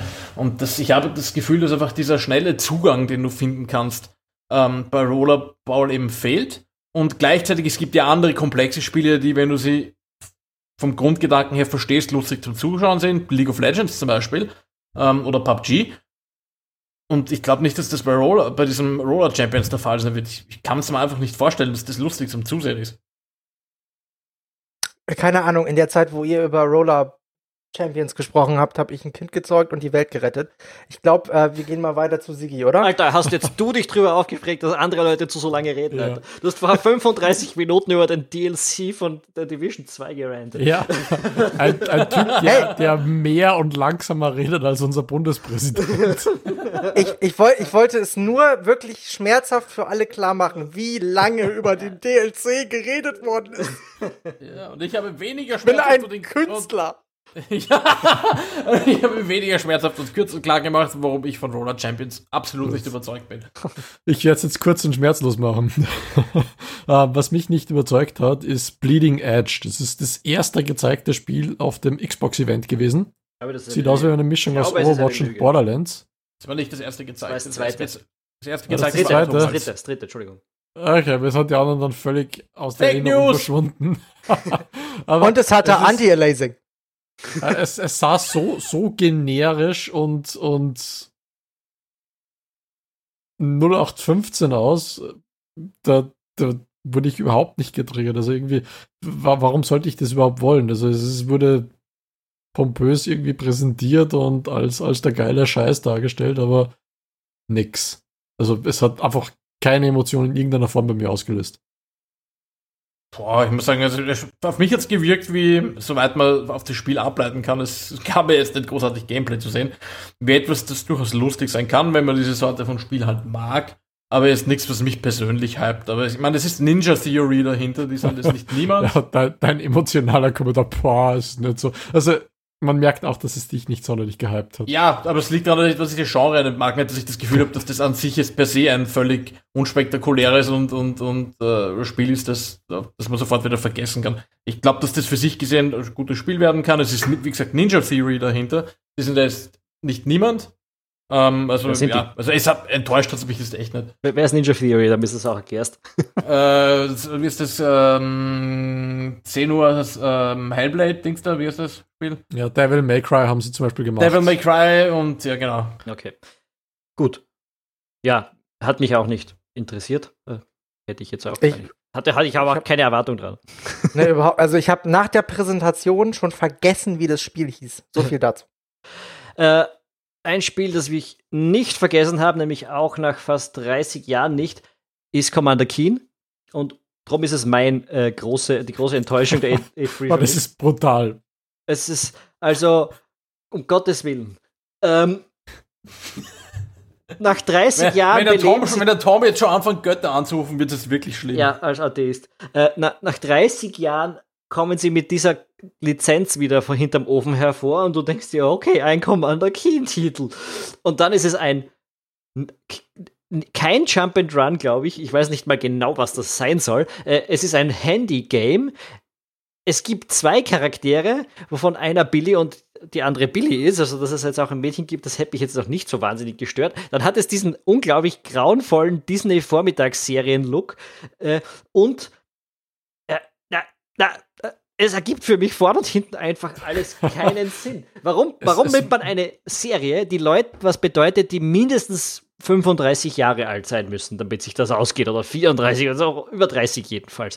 Ähm, dann nimmt man einen Titel und dann macht man ein Spiel draus, das für die eine Provokation ist und baut ein Spiel, das für heute Zehnjährige gedacht ist, die aber die Serie nicht kennen, äh, denen das scheißegal ist, ob das Commander Keen oder Billy und Billy heißt. Warum nimmt man Commander Keen und killt diesen Mythos? Warum? Warum? ich erinnere mich gut, als du dich über Entitlement von Spielern aufgeregt hast, dass sie keine Rechte daran haben, was Markeninhaber mit ihren Dingen tun, aber man sieht doch, dass dich das sehr belastet. Ich, ich muss sagen, ich, ja. ich, ich, ich, ich leite kein Recht drauf ab, dass sie das sind. Ich verstehe nur absolut nicht. Das ergibt so gar keinen Sinn. Warum, ja, warum diese Serie, warum wird diese Serie benutzt? Kein, kein Zehnjähriger heute denkt sich, oh cool, Commander Keen, das würde ich gern wieder mal spielen, weil dieser Typ ist einfach seit 20 Jahren nicht geboren, äh, noch 20 Jahre, vor 20 Jahren nicht geboren worden, als das Spiel äh, rausgekommen und, und vor allem das Spiel heißt Commander Keen und der Commander Keen kommt gar nicht vor. Das ist, wenn ich es richtig verstanden habe, der Vater von diesen beiden Billys. Oder irgendwie so. Vorne und, und hinten irgendwas. Es ja, ist auch, es, hat, es, es hat mich auch ratlos zurückgelassen, diese, diese Präsentation. Vor allem ist es, ja, es war ja auch null fucking Gameplay drinnen, wenn ich mich recht erinnere. Ja, es war also, so nachgelagert in so einem 60-Sekunden-Trailer. Ja, das stimmt, aber es ist, also wirklich, mir blutet da so das Herz, ne? Also, Commander Keen ist eins der ersten Spiele, das ich gespielt habe. Das lief halt, das ist auch eins der ersten Jump-and-Runs überhaupt, was auf einem PC einigermaßen lief. Und dann bringen sie da so eine halbgare Handykacke in so einer richtig schlimmen Billo-Comic-Optik raus. Und dann denkst du dir auch so, oh, kann ich verstehen, dass sie sowas macht, aber doch bitte nicht mit der Lizenz, weil das bringt euch nichts. Ne? So wie Thomas auch schon gesagt hat, keine Sau, die Commander Keen kennt, wird dieses Spiel spielen wollen. Und dann ist es halt auch eine verschenkte Lizenz. Davon ab kannst du die Commander Keen-Teile bei 3D, 3D, 3D Rams immer noch im Shop kaufen. Mhm. ist mir gerade aufgefallen, ist doch total skurril. Aber gut, ähm, kann ich voll nachvollziehen, dass man davon äh, enttäuscht ist. Ja, vor allem enttäuscht von etwas, mit dem man nicht mal ge ansatzweise gerechnet hat. Das ist eine ja. große Leistung. Ich muss sagen, Bethesda sollte dafür einen Preis bekommen bei dieser E3. ja, können wir das bitte jetzt schnell verdrängen und zum nächsten Thema weitergehen, weil es, es macht mir fertig. Ja, wir gehen zu einem anderen traurigen Thema, nämlich welche Spiele haben euch bei der Show gefehlt? Ich mache da gleich mal den Anfang, weil ich kann mich kurz halten. Ich gehe wieder auf die Ubisoft-Show zurück, die ja wirklich grauenvoll dämlich gewesen ist. Beyond Good and Evil 2 wurde nicht gezeigt. Und du denkst dir nur, what? Das Spiel ist nicht so weit weg. Es gab in den letzten Monaten Gameplay zu sehen und sie zeigen es nicht. Warum wird das bei der E3 nicht gezeigt? Das hat eine, eine relativ. Sie haben, irgendwie, sie haben irgendwie gemeint, das ist auch der Grund, warum Assassin's Creed nicht mit einem neuen Ding da, aber sie haben gemeint, sie haben es nicht gezeigt, weil sie, weil sie nichts Neues zum Herzeigen haben. Ja, dann Gratulation. Ja, das ist ja okay und fair, aber. Na, dann ist aber wichtig, dass man den, den, den DLC von The Division, der hat, der war sehr detailliert äh, um zu, zu sehen.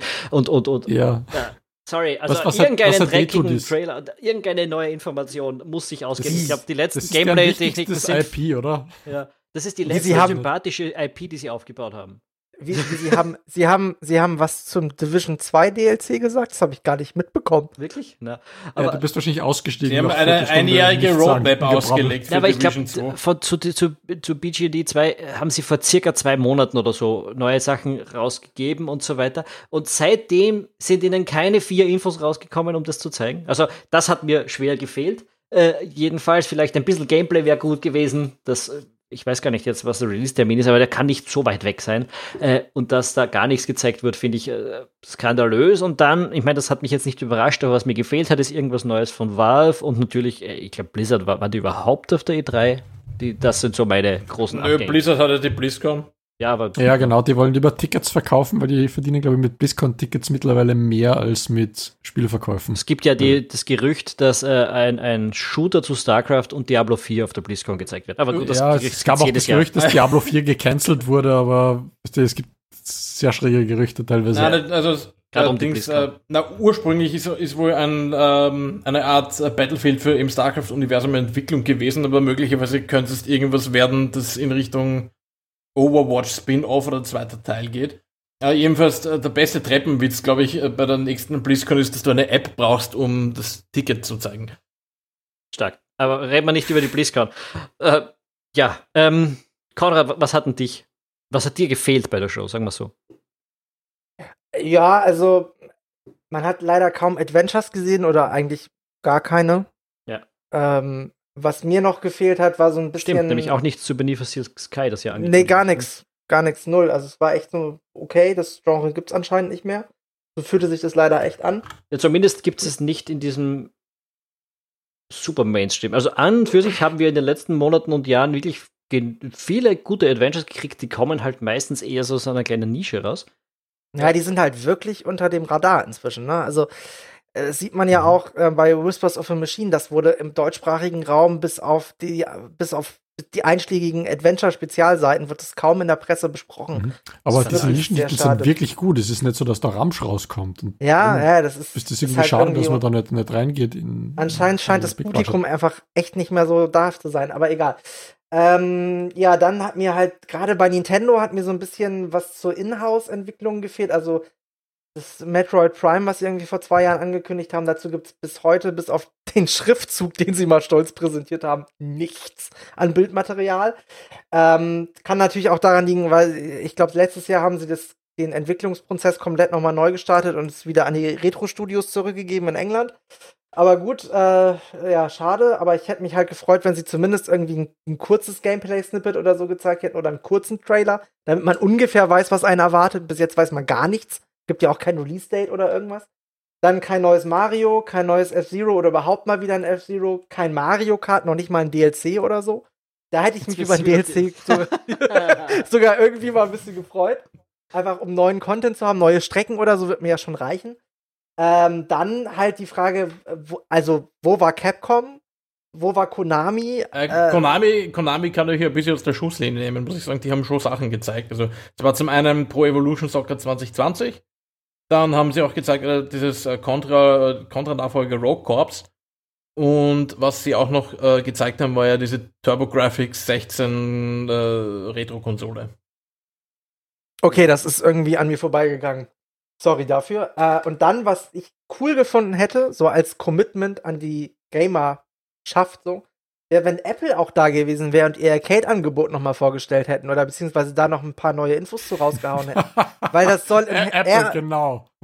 Ja, ja aber nee, wenn du in die Gamer, wenn du, wenn du, wenn du einsteigen willst in den Gaming Market, wäre schon ja. ein gutes Zeichen eigentlich. Wäre halt echt ja, cool die, gewesen. Also wäre auch wollen, strategisch dass man clever. Geld ausgibt äh, ja. Apple direkt präsentiert, aber Apple geht nicht woanders hin. Die haben eigene Events und die. Ja, natürlich haben die eigene Events, aber, sie, aber, aber sie sind jetzt als erste Mal da und sagen, wir wollen Gamer haben, was sie ja vorher immer so, so eigentlich nur auf ihren Mobile Devices mehr oder weniger zugelassen haben. Und deswegen hätte ich das schon cool gefunden, hätten die zumindest irgendwie, also so ein ja, Nintendo Direct-mäßiges so. Ding oder genau irgendwie sowas, ne? Aber es, vor allem haben sie ja auch coole Titel sich gekauft. Ja, die haben ja, wie Tom schon sagt, Venice Steel Sky 2 haben sie im Portfolio. Und das hätte ich schon cool gefunden, wenn die irgendwie eine Präsenz gezeigt hätten. Haben sie nicht. Finde ich, ist so eine verpasste Chance. Gut, ähm, vor allem bei der, der, der Arcade äh, Games as a Service, äh, äh Service, äh, fuck, der Arcade Service, meine Güte, soll ja äh, im Herbst anlaufen. Also wäre das ganz cool gewesen, hätten sie jetzt noch mal ein bisschen ähm, den Ofen angefeuert.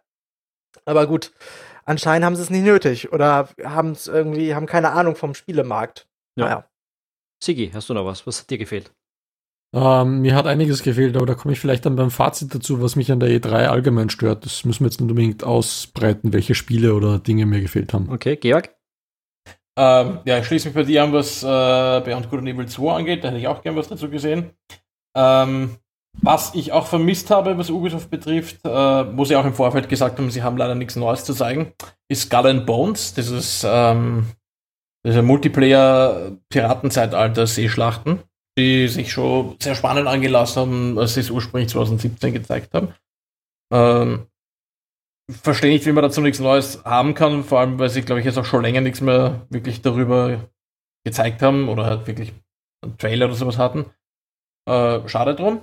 Und äh, aber das ist halt einfach nur, was, ich mir auch erhofft hätte, was man vielleicht hört von CD-Projekt oder so, ist was zu einem Witcher-Spin-Off, weil das doch schon sehr oft angedeutet wurde, dass da noch was kommt in der Witcher-Welt, aber nachdem auch vorher keine Gerüchte diesbezüglich waren, dass da was auf der E3 auftaucht, bin ich jetzt auch nicht mega enttäuscht, aber es wäre cool gewesen, wenn sie es dort enthüllt hätten. Sie haben ja was zusätzlich enthüllt, und zwar Witcher 3 auf der Switch. Oh ja, stimmt. Und ja, das ist, glaube ich, kein Spin-off. Ja, nein, aber ich, ich frage mich ernsthaft, wie sie das hinkriegen wollen. Also, das. Man hat es im Trailer schon gesehen, es wird. Es, sie haben es im Trailer schon gesehen, es wird vergleichsweise scheiße aussehen einfach. Ja, aber auch wenn sie es, also trotzdem ist da ja immer noch viel dahinter, was einfach auf einer Switch wirklich schwierig zum Laufen zu kriegen ist. Also ich bin wirklich gespannt, wie das aussehen wird. Äh, ich glaube nur, dass es nicht so viele Leute kaufen werden, weil es einfach äh, ein Spiel ist, was man einfach unterwegs, glaube ich, nicht zocken wollen würde. Wir, wir, müssen ein bisschen schneller werden, Leute. Ähm, und jetzt kommen wir äh, zu unserem vorletzten Thema, glaube ich. Äh, es wurde eine neue Xbox mehr oder weniger angekündigt. Ähm, was haben wir zu der zu sagen? Konrad. Ich schon wieder. Okay, ja. ja. Äh, Stört sich? Ja, nö, alles cool. Ähm, ja, also, ich, ich, ich fange einfach mal bei den äh, Sachen an, die wir wissen, denn wir wissen nicht viel. Das Einzige, was wir wissen, ist, dass sie ähm, ziemlich leistungsstark werden soll. Äh, man, äh, ich glaube, Microsoft spricht auch von der leistungsstärksten Konsole am, am Markt. Also sie soll auf jeden Fall Platzhirsch werden. Ähm, sonst äh, gab es äh, bis auf ein bisschen Technik, bla bla, der mich äh, persönlich gesehen relativ kalt lässt, beziehungsweise das ist Sigis Aufgabe, das aufzudröseln, ich meine. Ähm, es haben sie wenig irgendwie ge gezeigt, was mich angefixt hat. Ja, also sie haben halt als unfassbar wichtiges Feature immer wieder betont, dass es keine Ladezeiten geben wird. Ungefähr, ich glaube, in diesem fünfminütigen Video zehnmal oder so äh, wo ich denke, so, ja, okay, keine Ladezeiten ist für PC-Gamer jetzt nicht so das Neueste vom Neuesten. Das äh, ist eigentlich mittlerweile mehr oder weniger Standard, weil wenn du äh, deinen Kram auf einer SSD installiert hast, dann hast du Ladezeiten von drei bis zehn Sekunden. Das weiß also, das Georg ist, nicht. Ja, okay, das ist, ähm, das wissen wahrscheinlich einige Gamer irgendwie da draußen nicht, weil komischerweise immer noch ganz viele äh, Hardware-Build-Tutorials ähm, sagen, ja, für Spieler reicht nach wie vor eine konventionelle Festplatte. Man muss ja auch darüber nachdenken, so ein Spiel ist 50 Gigabyte groß und man will ja mindestens 40 davon installiert haben, obwohl man nur eins spielen kann. Egal. Mhm. Ähm, und obwohl eine Terabyte SSD 80 Euro mittlerweile kostet. ja, genau. So ungefähr. Ähm, ansonsten, ich muss ganz ehrlich sagen, äh, mich hat es null angefixt. Äh, zum einen, weil es klar war, dass äh, entweder dieses oder nächstes Jahr neue Konsolen kommen. Äh, auch die Ankündigung ist mehr oder weniger klar, dass es entweder auf der E3 passiert oder in einem extra Event. Ich, Sony wird es wahrscheinlich in einem extra Event machen. Ähm, ansonsten äh, hat mir irgendwie der Mut zur Innovation gefehlt. Ja, also ich habe hab jetzt irgendwie keine Idee davon, warum ich mir jetzt den, den Xbox One Nachfolger, Project Scarlet heißt das aktuell, kaufen sollte, außer dass es irgendwie, äh, dass sie 8K in 120 Bilder äh, da, ausgeben können wird, also ja, darstellen vor, vor wahrscheinlich komplette Utopie. Ja, ja vor allem Und, ist es halb gar. Es ist ja, also mir hat einfach eine Vision gefehlt. Mir hat irgendwas gefehlt, weißt du, wie, wie bei der Nintendo Switch, ne, wo du weißt, okay, das ist die erste mobile Plattform, die du halt auch zu Hause benutzen kannst, die halt mobil richtig Power hat, ähm, wo du halt auch große Spiele mobil spielen kannst. Das ist so ein unique selling point, sag ich mal, ne? Und bei der, bei der PS4 und bei der, bei der Xbox One war das ja schon so, so ein lahmer Aufguss. Und jetzt kommt der vom lahmen Aufguss nochmal ein lahmer Aufguss, der ein bisschen mehr technische Raffinesse haben wird. Irgendwie sag ich dann auch so, na gut, dann äh, kann man auch gleich, und dann kann man gleich sagen, okay, wir streichen das Prinzip der Konsole, ja, weil im Endeffekt die PlayStation, der PlayStation 4 Nachfolger wird dieselbe Architektur benutzen. Ja, da wird es dann wieder auch nur Nuancen in, einen Unterschied geben. Da ist dann mittlerweile ausschlaggebender, auf welchen Plattformen spielen deine Freunde und wie gut ist der Controller. Ja, so. Ähm, das, dementsprechend, äh, ja. Wobei Sorry, Controller so, werden weiterverwendet werden können, haben sie schon angekündigt. Äh, ja, äh, also, auch, also auch, auch, der Rest, auch die Spiele.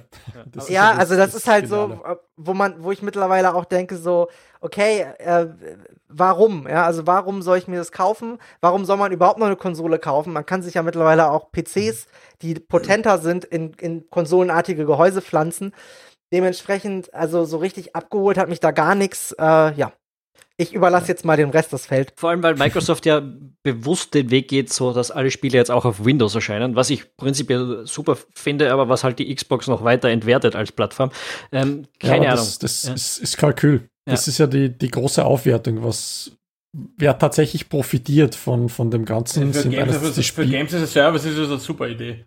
Ja, also nicht nur Games as a Service, aber wer, wer von dem Ganzen profitiert, sind die Spieler, Natürlich jetzt Microsoft als solches, äh, der, der Anbieter der Spiele ist klar, aber der Spieler profitiert und AMD profitiert. Das sind die extrem großen Gewinne dieser Geschichte, weil du einerseits einen Hardware-Lieferanten hast, ähm, der alles bereitstellt. Also AMD stellt aktuelle Gener Generation für Konsolen bereit, stellt Hardware für PCs bereit, stellt Hardware für Streaming-Services wie Stadia bereit, stellt Hardware für die nächste ähm, Xbox bereit und für die nächste PS, ähm, also PlayStation 5 in dem Fall. Das heißt, effektiv kommt alles aus einer Hand und die verdienen sie an Asts ähm, und, und quasi dumm und dämlich. Und auf der anderen Seite der Spieler, weil einfach äh, Microsoft durch den, den Sprung auf Windows und Streaming Services forciert, ähm, dass alle gemeinsam spielen können. Diese Master Race versus Dirty Console Peasant Geschichte, das tritt immer mehr in den Hintergrund. Du hast jetzt schon Crossplay-Features, die man sich vor, vor fünf Jahren nur wünschen hat können.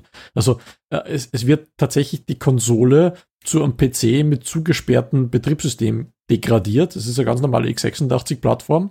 Und effektiv hast du dann deinen Controller, du hast deinen Account bei Xbox Live, bei Microsoft, bei Steam, bei wo auch immer und spielst mit den Freunden, die dort sind. Also es, es dreht sich wirklich nur darum, wo sind deine Freunde und nicht, ist es eine Konsole, ist es ein PC, ist es beides, ist es ein, ein Handy, wo ich drauf streame, ja, mit, dadurch, dass sie beide Plattformen dann im Wesentlichen mit fast jedem Spiel abdecken, erweitern sie einfach den, den, den Kreis und auch diesen Effekt. Wo spielen dann genau, Freunde, das, können sie besser nutzen. Und ob du jetzt eine Xbox kaufst oder, also all along, sage ich mal, ob du jetzt die Xbox kaufst oder nicht, ist wahrscheinlich im Vergleich zu der Frage, wo, wo du jetzt, ob du jetzt bei Microsoft ein, ein Spiele-Abo, diesen, diesen äh, neuen Game Pass abschließt, für Microsoft auf lange Sicht wahrscheinlich viel relevanter Uh, und mhm. beziehungsweise generell, wo du dir die Spiele kaufst, das, da ist wahrscheinlich mehr Geld drin und es ist im reinen Hardware-Verkauf. Ja, da, da, wollte also, ich mich einhaken, weil das ist für mich eigentlich spannender gewesen als die Konsole, äh, nämlich der Game Pass. Da, da haben wir, der eine und ich, als wir das äh, gesehen haben, haben wir wirklich auch gesagt, bumm, das ist jetzt mal eine, eine, eine, eine, echte Ansage, was sie da in dem Service anbieten. Für einen Zehner im Monat schon echt viel und dann die 15 Euro Version, wo du dann, äh, wo du quasi Konsole und PC alle Spiele dabei hast, die da, da, da drin sind. Ähm, da ist, das ist echt schon ein riesiges Angebot und da sind sie, glaube ich, den anderen momentan einen Schritt voraus. Und das, mhm. äh, das ist Netflix des Gamings zu werden, mehr oder weniger. Ja. Ähm, und da ist ja, ich, ich habe mich ja schon gefragt, wo, wo, wozu werde ich die nächste Konsole noch brauchen, wenn dann wirklich Streaming vielleicht auch noch so wichtig wird. Mhm. Ähm, das ist die Krux an der Sache, genau. Ja, und da ist Microsoft, aber die fahren die Doppelstrategie, die decken beides ab. Die werden der Streaming-Service sein, äh, die, oder die, die werden der, der, die, die, die Spielebibliothek sein, aber sie haben, falls es bleibt, da bleibt auch die nächste Konsole da. Ob die jetzt 13 Teraflops hat oder 13,5, das ist mir scheißegal. Ja, ja das, das, ist dir, das ist dir scheißegal, aber das musst du in Relation setzen. Also AMD war ja mit dem Next Horizons Event auch auf der, auf der E3 vertreten mit eigentlich ja, relativ, relativ lang und viel Dingen, die schon, schon seit der Computex bekannt waren. Und Sony war nicht dort. Sony hat ja vor, vor einigen Wochen unter Anführungszeichen Details verloren, unter anderem mal über den äh, Peter Rubin von Wired, über, über eben die technischen Spezifikationen der neuen PlayStation 5. Die soll wohl 24 GB RAM kriegen und, und Navi-GPU mit 56 Computer Units und 13 Teraflops. Ähm, und Zitat eben von Sony ist, dass der Price Tag appealing to gamers in light of its advanced feature set sein wird. Also äh, das heißt für mich, dass das Ding scheiß teuer wird. Wenn man jetzt die AMD-Ankündigung nimmt, ähm, 8-Core Zen 2 CPU, die billigste, die sie angekündigt haben, 200 Dollar und die Grafikkarte mit 40 Computer Units, also schwächer als das, was in die PS5 kommt, ähm, 450 Dollar. Das heißt, rein nur für das Silizium, das in der PlayStation 5 drinnen ist, ohne RAM, sind wir schon bei 650 Dollar. Das heißt, die PS5 wird entweder scheiß teuer und verdammt leistungsfähig, oder sie müssen sich gewaltig was einfallen lassen, eben wie Microsoft, damit man die Kunden überhaupt dazu bringt, dass sie das Ding kaufen. Wer kauft sie um, um 600, 700, 800 Euro Konsole, wenn er einen Streaming-Service kriegt, wo um 9 Dollar im Monat oder 9,99, äh, wie eben bei Microsoft mit dem Game Pass, Streaming kriegt, keine Hardware braucht und das Ding theoretisch sogar am Handy spielen kann. Wobei. Sie eben, wie gesagt, Hardware immer weiter im Hintergrund tretend. Darfst, darfst du nicht vergessen, dass bis diese Dinge vom Band laufen, wird doch zumindest ein äh, Jahr oder mehr sogar noch vergehen. Das heißt, da werden die Preise für die Hardware vor allem in für Großabnehmer wahrscheinlich eher noch billiger werden. Na, das ist schon klar, dass, dass sie billiger einkaufen. Nur trotzdem, zum, warum, warum sollte ich das Ding kaufen, wenn ich um 9 anderen, Euro im Monat dasselbe zum, bekomme? Und zum anderen ist dann auch noch die Geschichte, was ich glaube, was zumindest Microsoft machen wird, auch, also abseits der nächsten Xbox, was ich mir vorstellen kann, Äh, was sich übrigens auch angedeutet hat mit seinen Xbox ohne optischen Laufwerk, die sie ja schon, äh, glaube ich, vorgestellt haben. Ähm, und was sich auch durchaus bei Sony für möglich halte, dass sie von der nächsten Generation noch eine, eine günstigere Variante jeweils bringen oder deutlich günstigere Variante, die die Spiele immer noch abspielen kann, wenn vielleicht auch in nicht ganz so schöner Grafik, aber die, wenn du es eh streamen kannst, wo es dann wurscht ist, ähm, halt primär dafür dient, als Plattform für Streaming, die du da günstig zulegen kannst, ohne dir einen PC oder irgendwas kaufen zu müssen dafür. Und äh, ja, da, da in die Richtung geht halt auch einfach der Zug. Und was die neue Xbox an sich angeht, ja, es hat das übliche Hardware-Upgrade, ein paar okay. Details haben sie eh rausgelassen.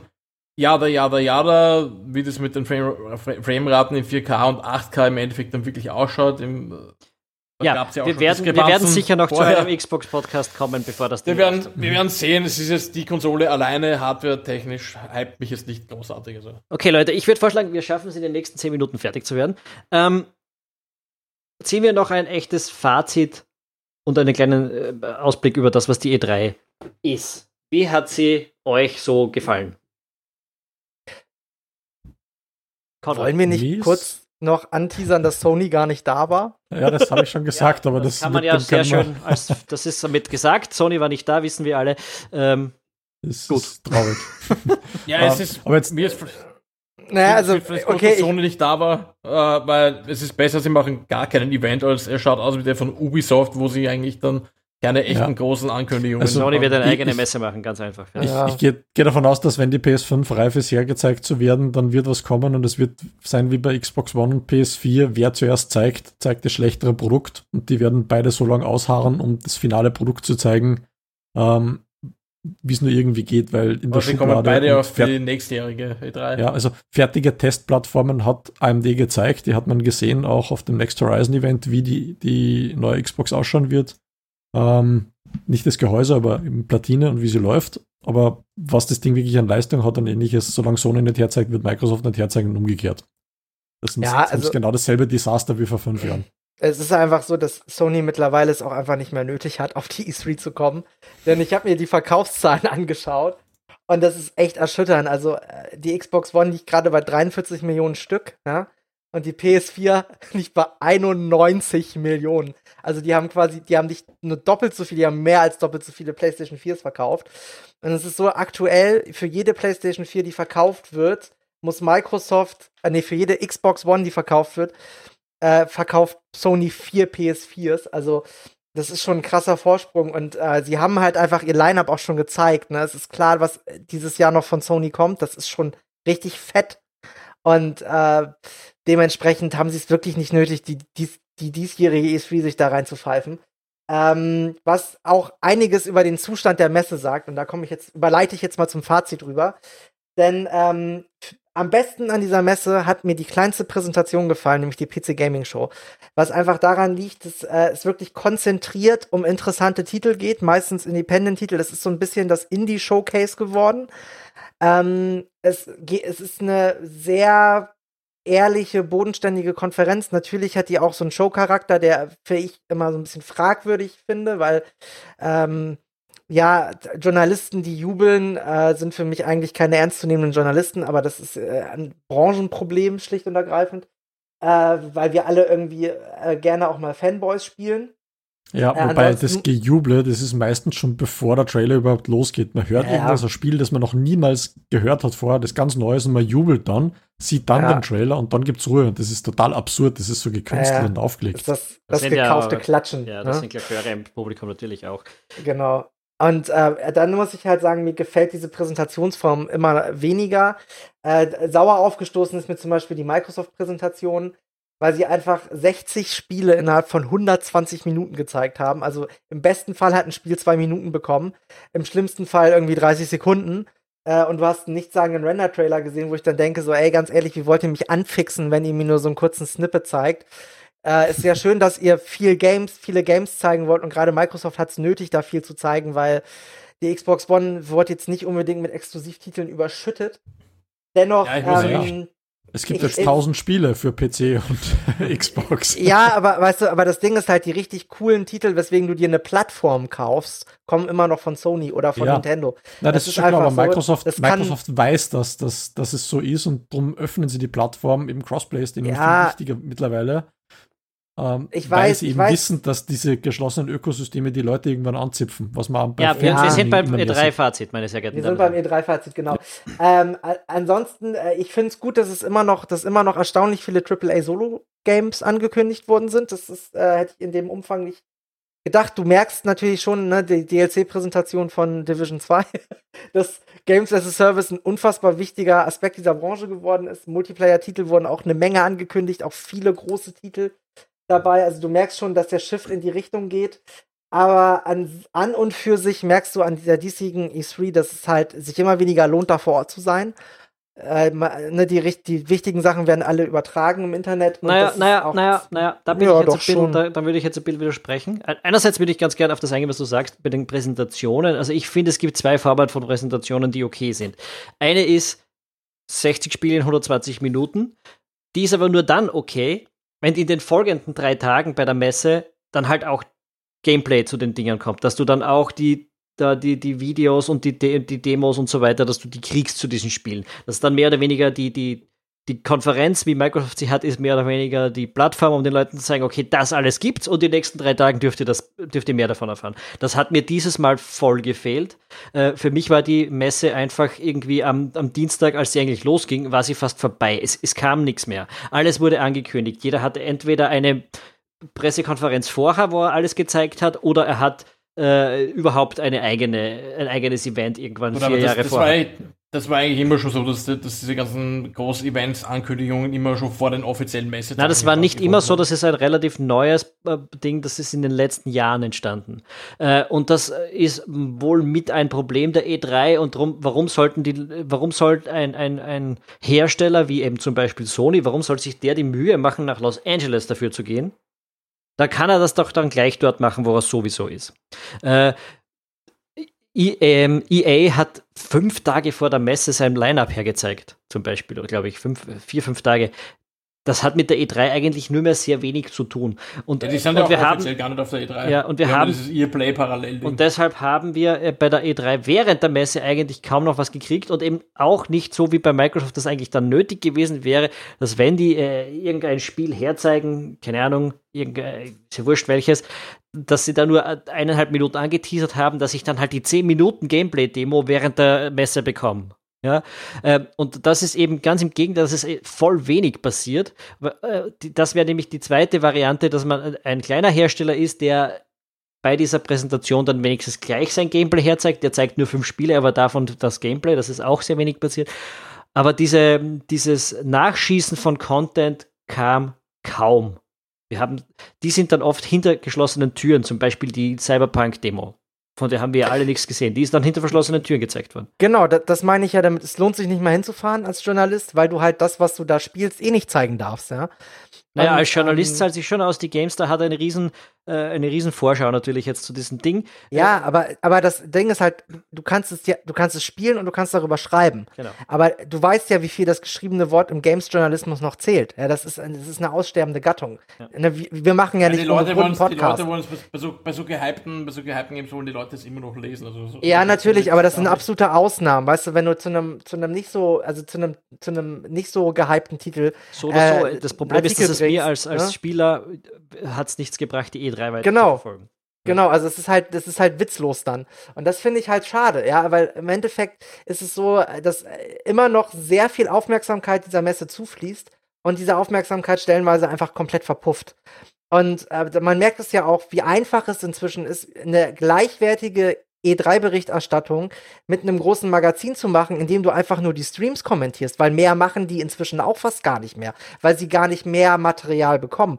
Und das ist so ein Punkt, wo ich denke, okay, warum braucht man dann die Messe überhaupt noch, ja? Und äh, ich glaube, das geht halt vielen Herstellern inzwischen so, dass sie genauso denken und viele Spieler verfolgen das auch nur noch so am Rande. Deswegen verliert diese Messe halt auch immer mehr an Bedeutung. Dementsprechend sag ich mal, ähm, es war, es war eine E3, äh, wie auch die letztjährige schon, wo man merkt, dass halt eine gewisse Auflösungserscheinung da ist. Ähm, ich hoffe, dass die Messe wieder zu dem zurückfindet, was ich denke, dass sie mal ausgemacht hat, nämlich dass man wirklich so ein Sneak Peek in die Zukunft bekommen hat und nicht nur irgendwie so eine äh, halbgare Trailer-Show mit irgendwie so ein paar hinter der Türchen gezeigten Spieleszenen, was einem ja nichts bringt als Außenstehenden. Deswegen, ähm, ja, wie seht ihr das? Ähm, ich würde gerne bei der Präsentationsform kurz einhaken wegen der Microsoft-Präsentation. Ich halte ehrlich gesagt gar nichts davon, irgendwie 60 Spiele rauszuballern in 120 Minuten, egal wie viel Content da jetzt vielleicht noch danach kommt. Das hat einfach den Grund, A, ich bin natürlich voreingenommen, ich habe den Spaß getickert und das ist irgendwie so, so eine Art äh, Direktabstieg in den Burnout, sowas zu tickern. Äh, und zum anderen aber auch, du hast dann eben extrem viele so kurze, sehr oft aufgrund ihrer Kürze auch nichtssagende Trailer und äh, da werden einfach unfassbar viele Namen genannt, von denen du die allermeisten dann wieder vergisst, bis auf die großen Titel, die eh schon vorher teilweise bekannt waren. Da wärst du vielleicht, wär's vielleicht gescheiter, sich gleich auf die größeren Titel zu, kon äh, zu konzentrieren und die gleich ausführlicher mit Gameplay und so weiter vorzustellen und dann die anderen Titel vielleicht auf andere Art und Weise abzuarbeiten. Ne? Ähm, so ist es weder Fisch noch Fleisch. Und das andere ist, ich glaube, es ist schon völlig klar, dass es eigentlich keine E3 mehr geben wird, auf der alle Großen, die jetzt noch dort sind, äh, gleichzeitig da sein werden. Mit vielleicht der Ausnahme nächstes Jahr, wenn es vielleicht auf der E3 das große Kons Konsolen-Stand-off Microsoft gegen Sony gibt. Ja. Ich verstehe, warum viele Publisher das mittlerweile so machen, dass sie ihr eigenes Ding neben der Messe machen, wie EA mit der EA Play zum Beispiel, weil halt die Idee einfach klar dahinter ist, dass sie da ungeteiltere Aufmerksamkeit haben, wenn sie sich nicht mit den normalen Messeterminen decken. Aber ich bin kein Fan davon, weil es einfach aus Spielersicht beschissen ist zum Nachverfolgen. Es ist, es ist, nein, es ist, es ist nicht beschissen nachzufolgen, du kriegst es mit, aber es ist halt schade, weil die E3 war dieser Konzentrationspunkt, wo einmal im Jahr die ganze Welt hingeschaut hat und wo dann alle drüber reden konnten. Äh, und wo du einfach viele neue Spiele zu sehen bekommen hast. Und irgendwie verliert sie den Charakter halt, dieser, dieser wichtige Punkt zu sein, über den alle reden und es verliert sich alles einfach so ein bisschen. Ja, aber was immer noch ist, zumindest ein guter Indikator für zukünftige Entwicklungen, so wie jetzt eben zum Beispiel äh, Game Streaming oder eben diese Abos. Mhm, aber die wurden ja nicht, nicht prominent gezeigt. Also was mich da, da vor allem gestört hat, jetzt ja, unabhängig dieser Präsentationsform, ähm, ähm, ist, ist die Emotionslosigkeit. Es ist effektiv zu einer reinen Trailer-Show verkommen. Wenn du dir jetzt anschaust, äh, Google hat Stadia schon weit vor der E3 präsentiert. AMD hat auf der Computex schon alles hergezeigt, was zu zeigen ist. Es war bekannt, dass sie neue Hardware für Microsoft und für Sony liefern. Es war bekannt, dass sie die Hardware für Google liefern. Das war alles schon da. Also effektiv, du hast keine Substanz gewonnen und alle Sprecher, die dann dort waren, äh, haben irgendwie gewirkt, als, als würden sie einfach nur runterlesen. Also selbst selbst gute Sprecher, der Randy Pitchford, Gearbox, Borderlands 3 Präsentation, das ist äh, emotion, äh, emotionsloser Rotz gewesen, der mir überhaupt nichts gegeben hat. Oder ähm, Gears 5, der Rod Ferguson, das Highlight war, wie die Bühne dann quasi irgendwie hochgefahren ist und unten dann diese, diese ja. vier Wrestler gesehen hat. Aber er hat einfach nur runtergelesen dann, we want to make the best game for the players and we put all our effort in it, bla bla bla bla bla. Äh, oder die Unity-Tante, die Natalia Tarachuk oder wie auch immer sie heißt, spricht normalerweise gut, die hat einfach nur emotionslos runtergebrabbelt. Das will ich mir nicht anhören, wenn ich das woanders besser kriege. Ja, ja, das war das genauso ist, wie das, das größte wie das Event der Branche. Und die Leute, ich muss euch bremsen, wir sind bei der Zwei-Stunden-Grenze. Äh, ich würde ich würde sagen, wir, wir, wir werden jetzt nicht über die einzelnen Vortragstechniken auch noch äh, diskutieren, sondern äh, wir fragen jetzt einfach mal die Leute, die uns noch zuhören, was waren eure Highlights von dieser E3. Äh, sagt es uns auf Twitter, auf Facebook, im Blog, äh, in den Kommentarspalten oder im Discord-Channel auf rebella.de slash Discord. Da könnt ihr mit uns Kontakt aufnehmen und wir würden einfach gerne wissen, was waren eure Highlights von der E3, was hat euch auch gestört. Ähm, ja, wenn ihr nächste Woche wieder dabei sein wollt beim Revelatät Gaming Podcast, dann abonniert ihn, wenn euch das hier gefallen hat. Normalerweise sind wir nicht so lange äh, und auch ein bisschen konzentrierter. Ähm, dann geht auf eure liebste Podcast-App und abonniert unseren Podcast. Es gibt uns auf Apple Podcast, es gibt uns auf Spotify, es gibt uns auf YouTube, wo auch immer ihr Podcasts hört. Unser Podcast erscheint jede Woche am Sonntag um 18 Uhr, so auch der nächste versprochen. das hoffe ich zumindest, dass wir halten können. Seit äh, mehr als einem Jahr mittlerweile, oder seit circa einem Jahr schaffen wir das. Gut, Ähm, ja, Jungs, danke fürs Dabeisein. Danke für die ausführlichen Gespräche. Viel äh, Spaß gerne, gerne. Ja, eben, danke. Ja, gerne, gerne. wir, wir, sehen uns in der Hölle. Ja, und beim nächsten Mal. Ciao. Tschüss. Tschüss.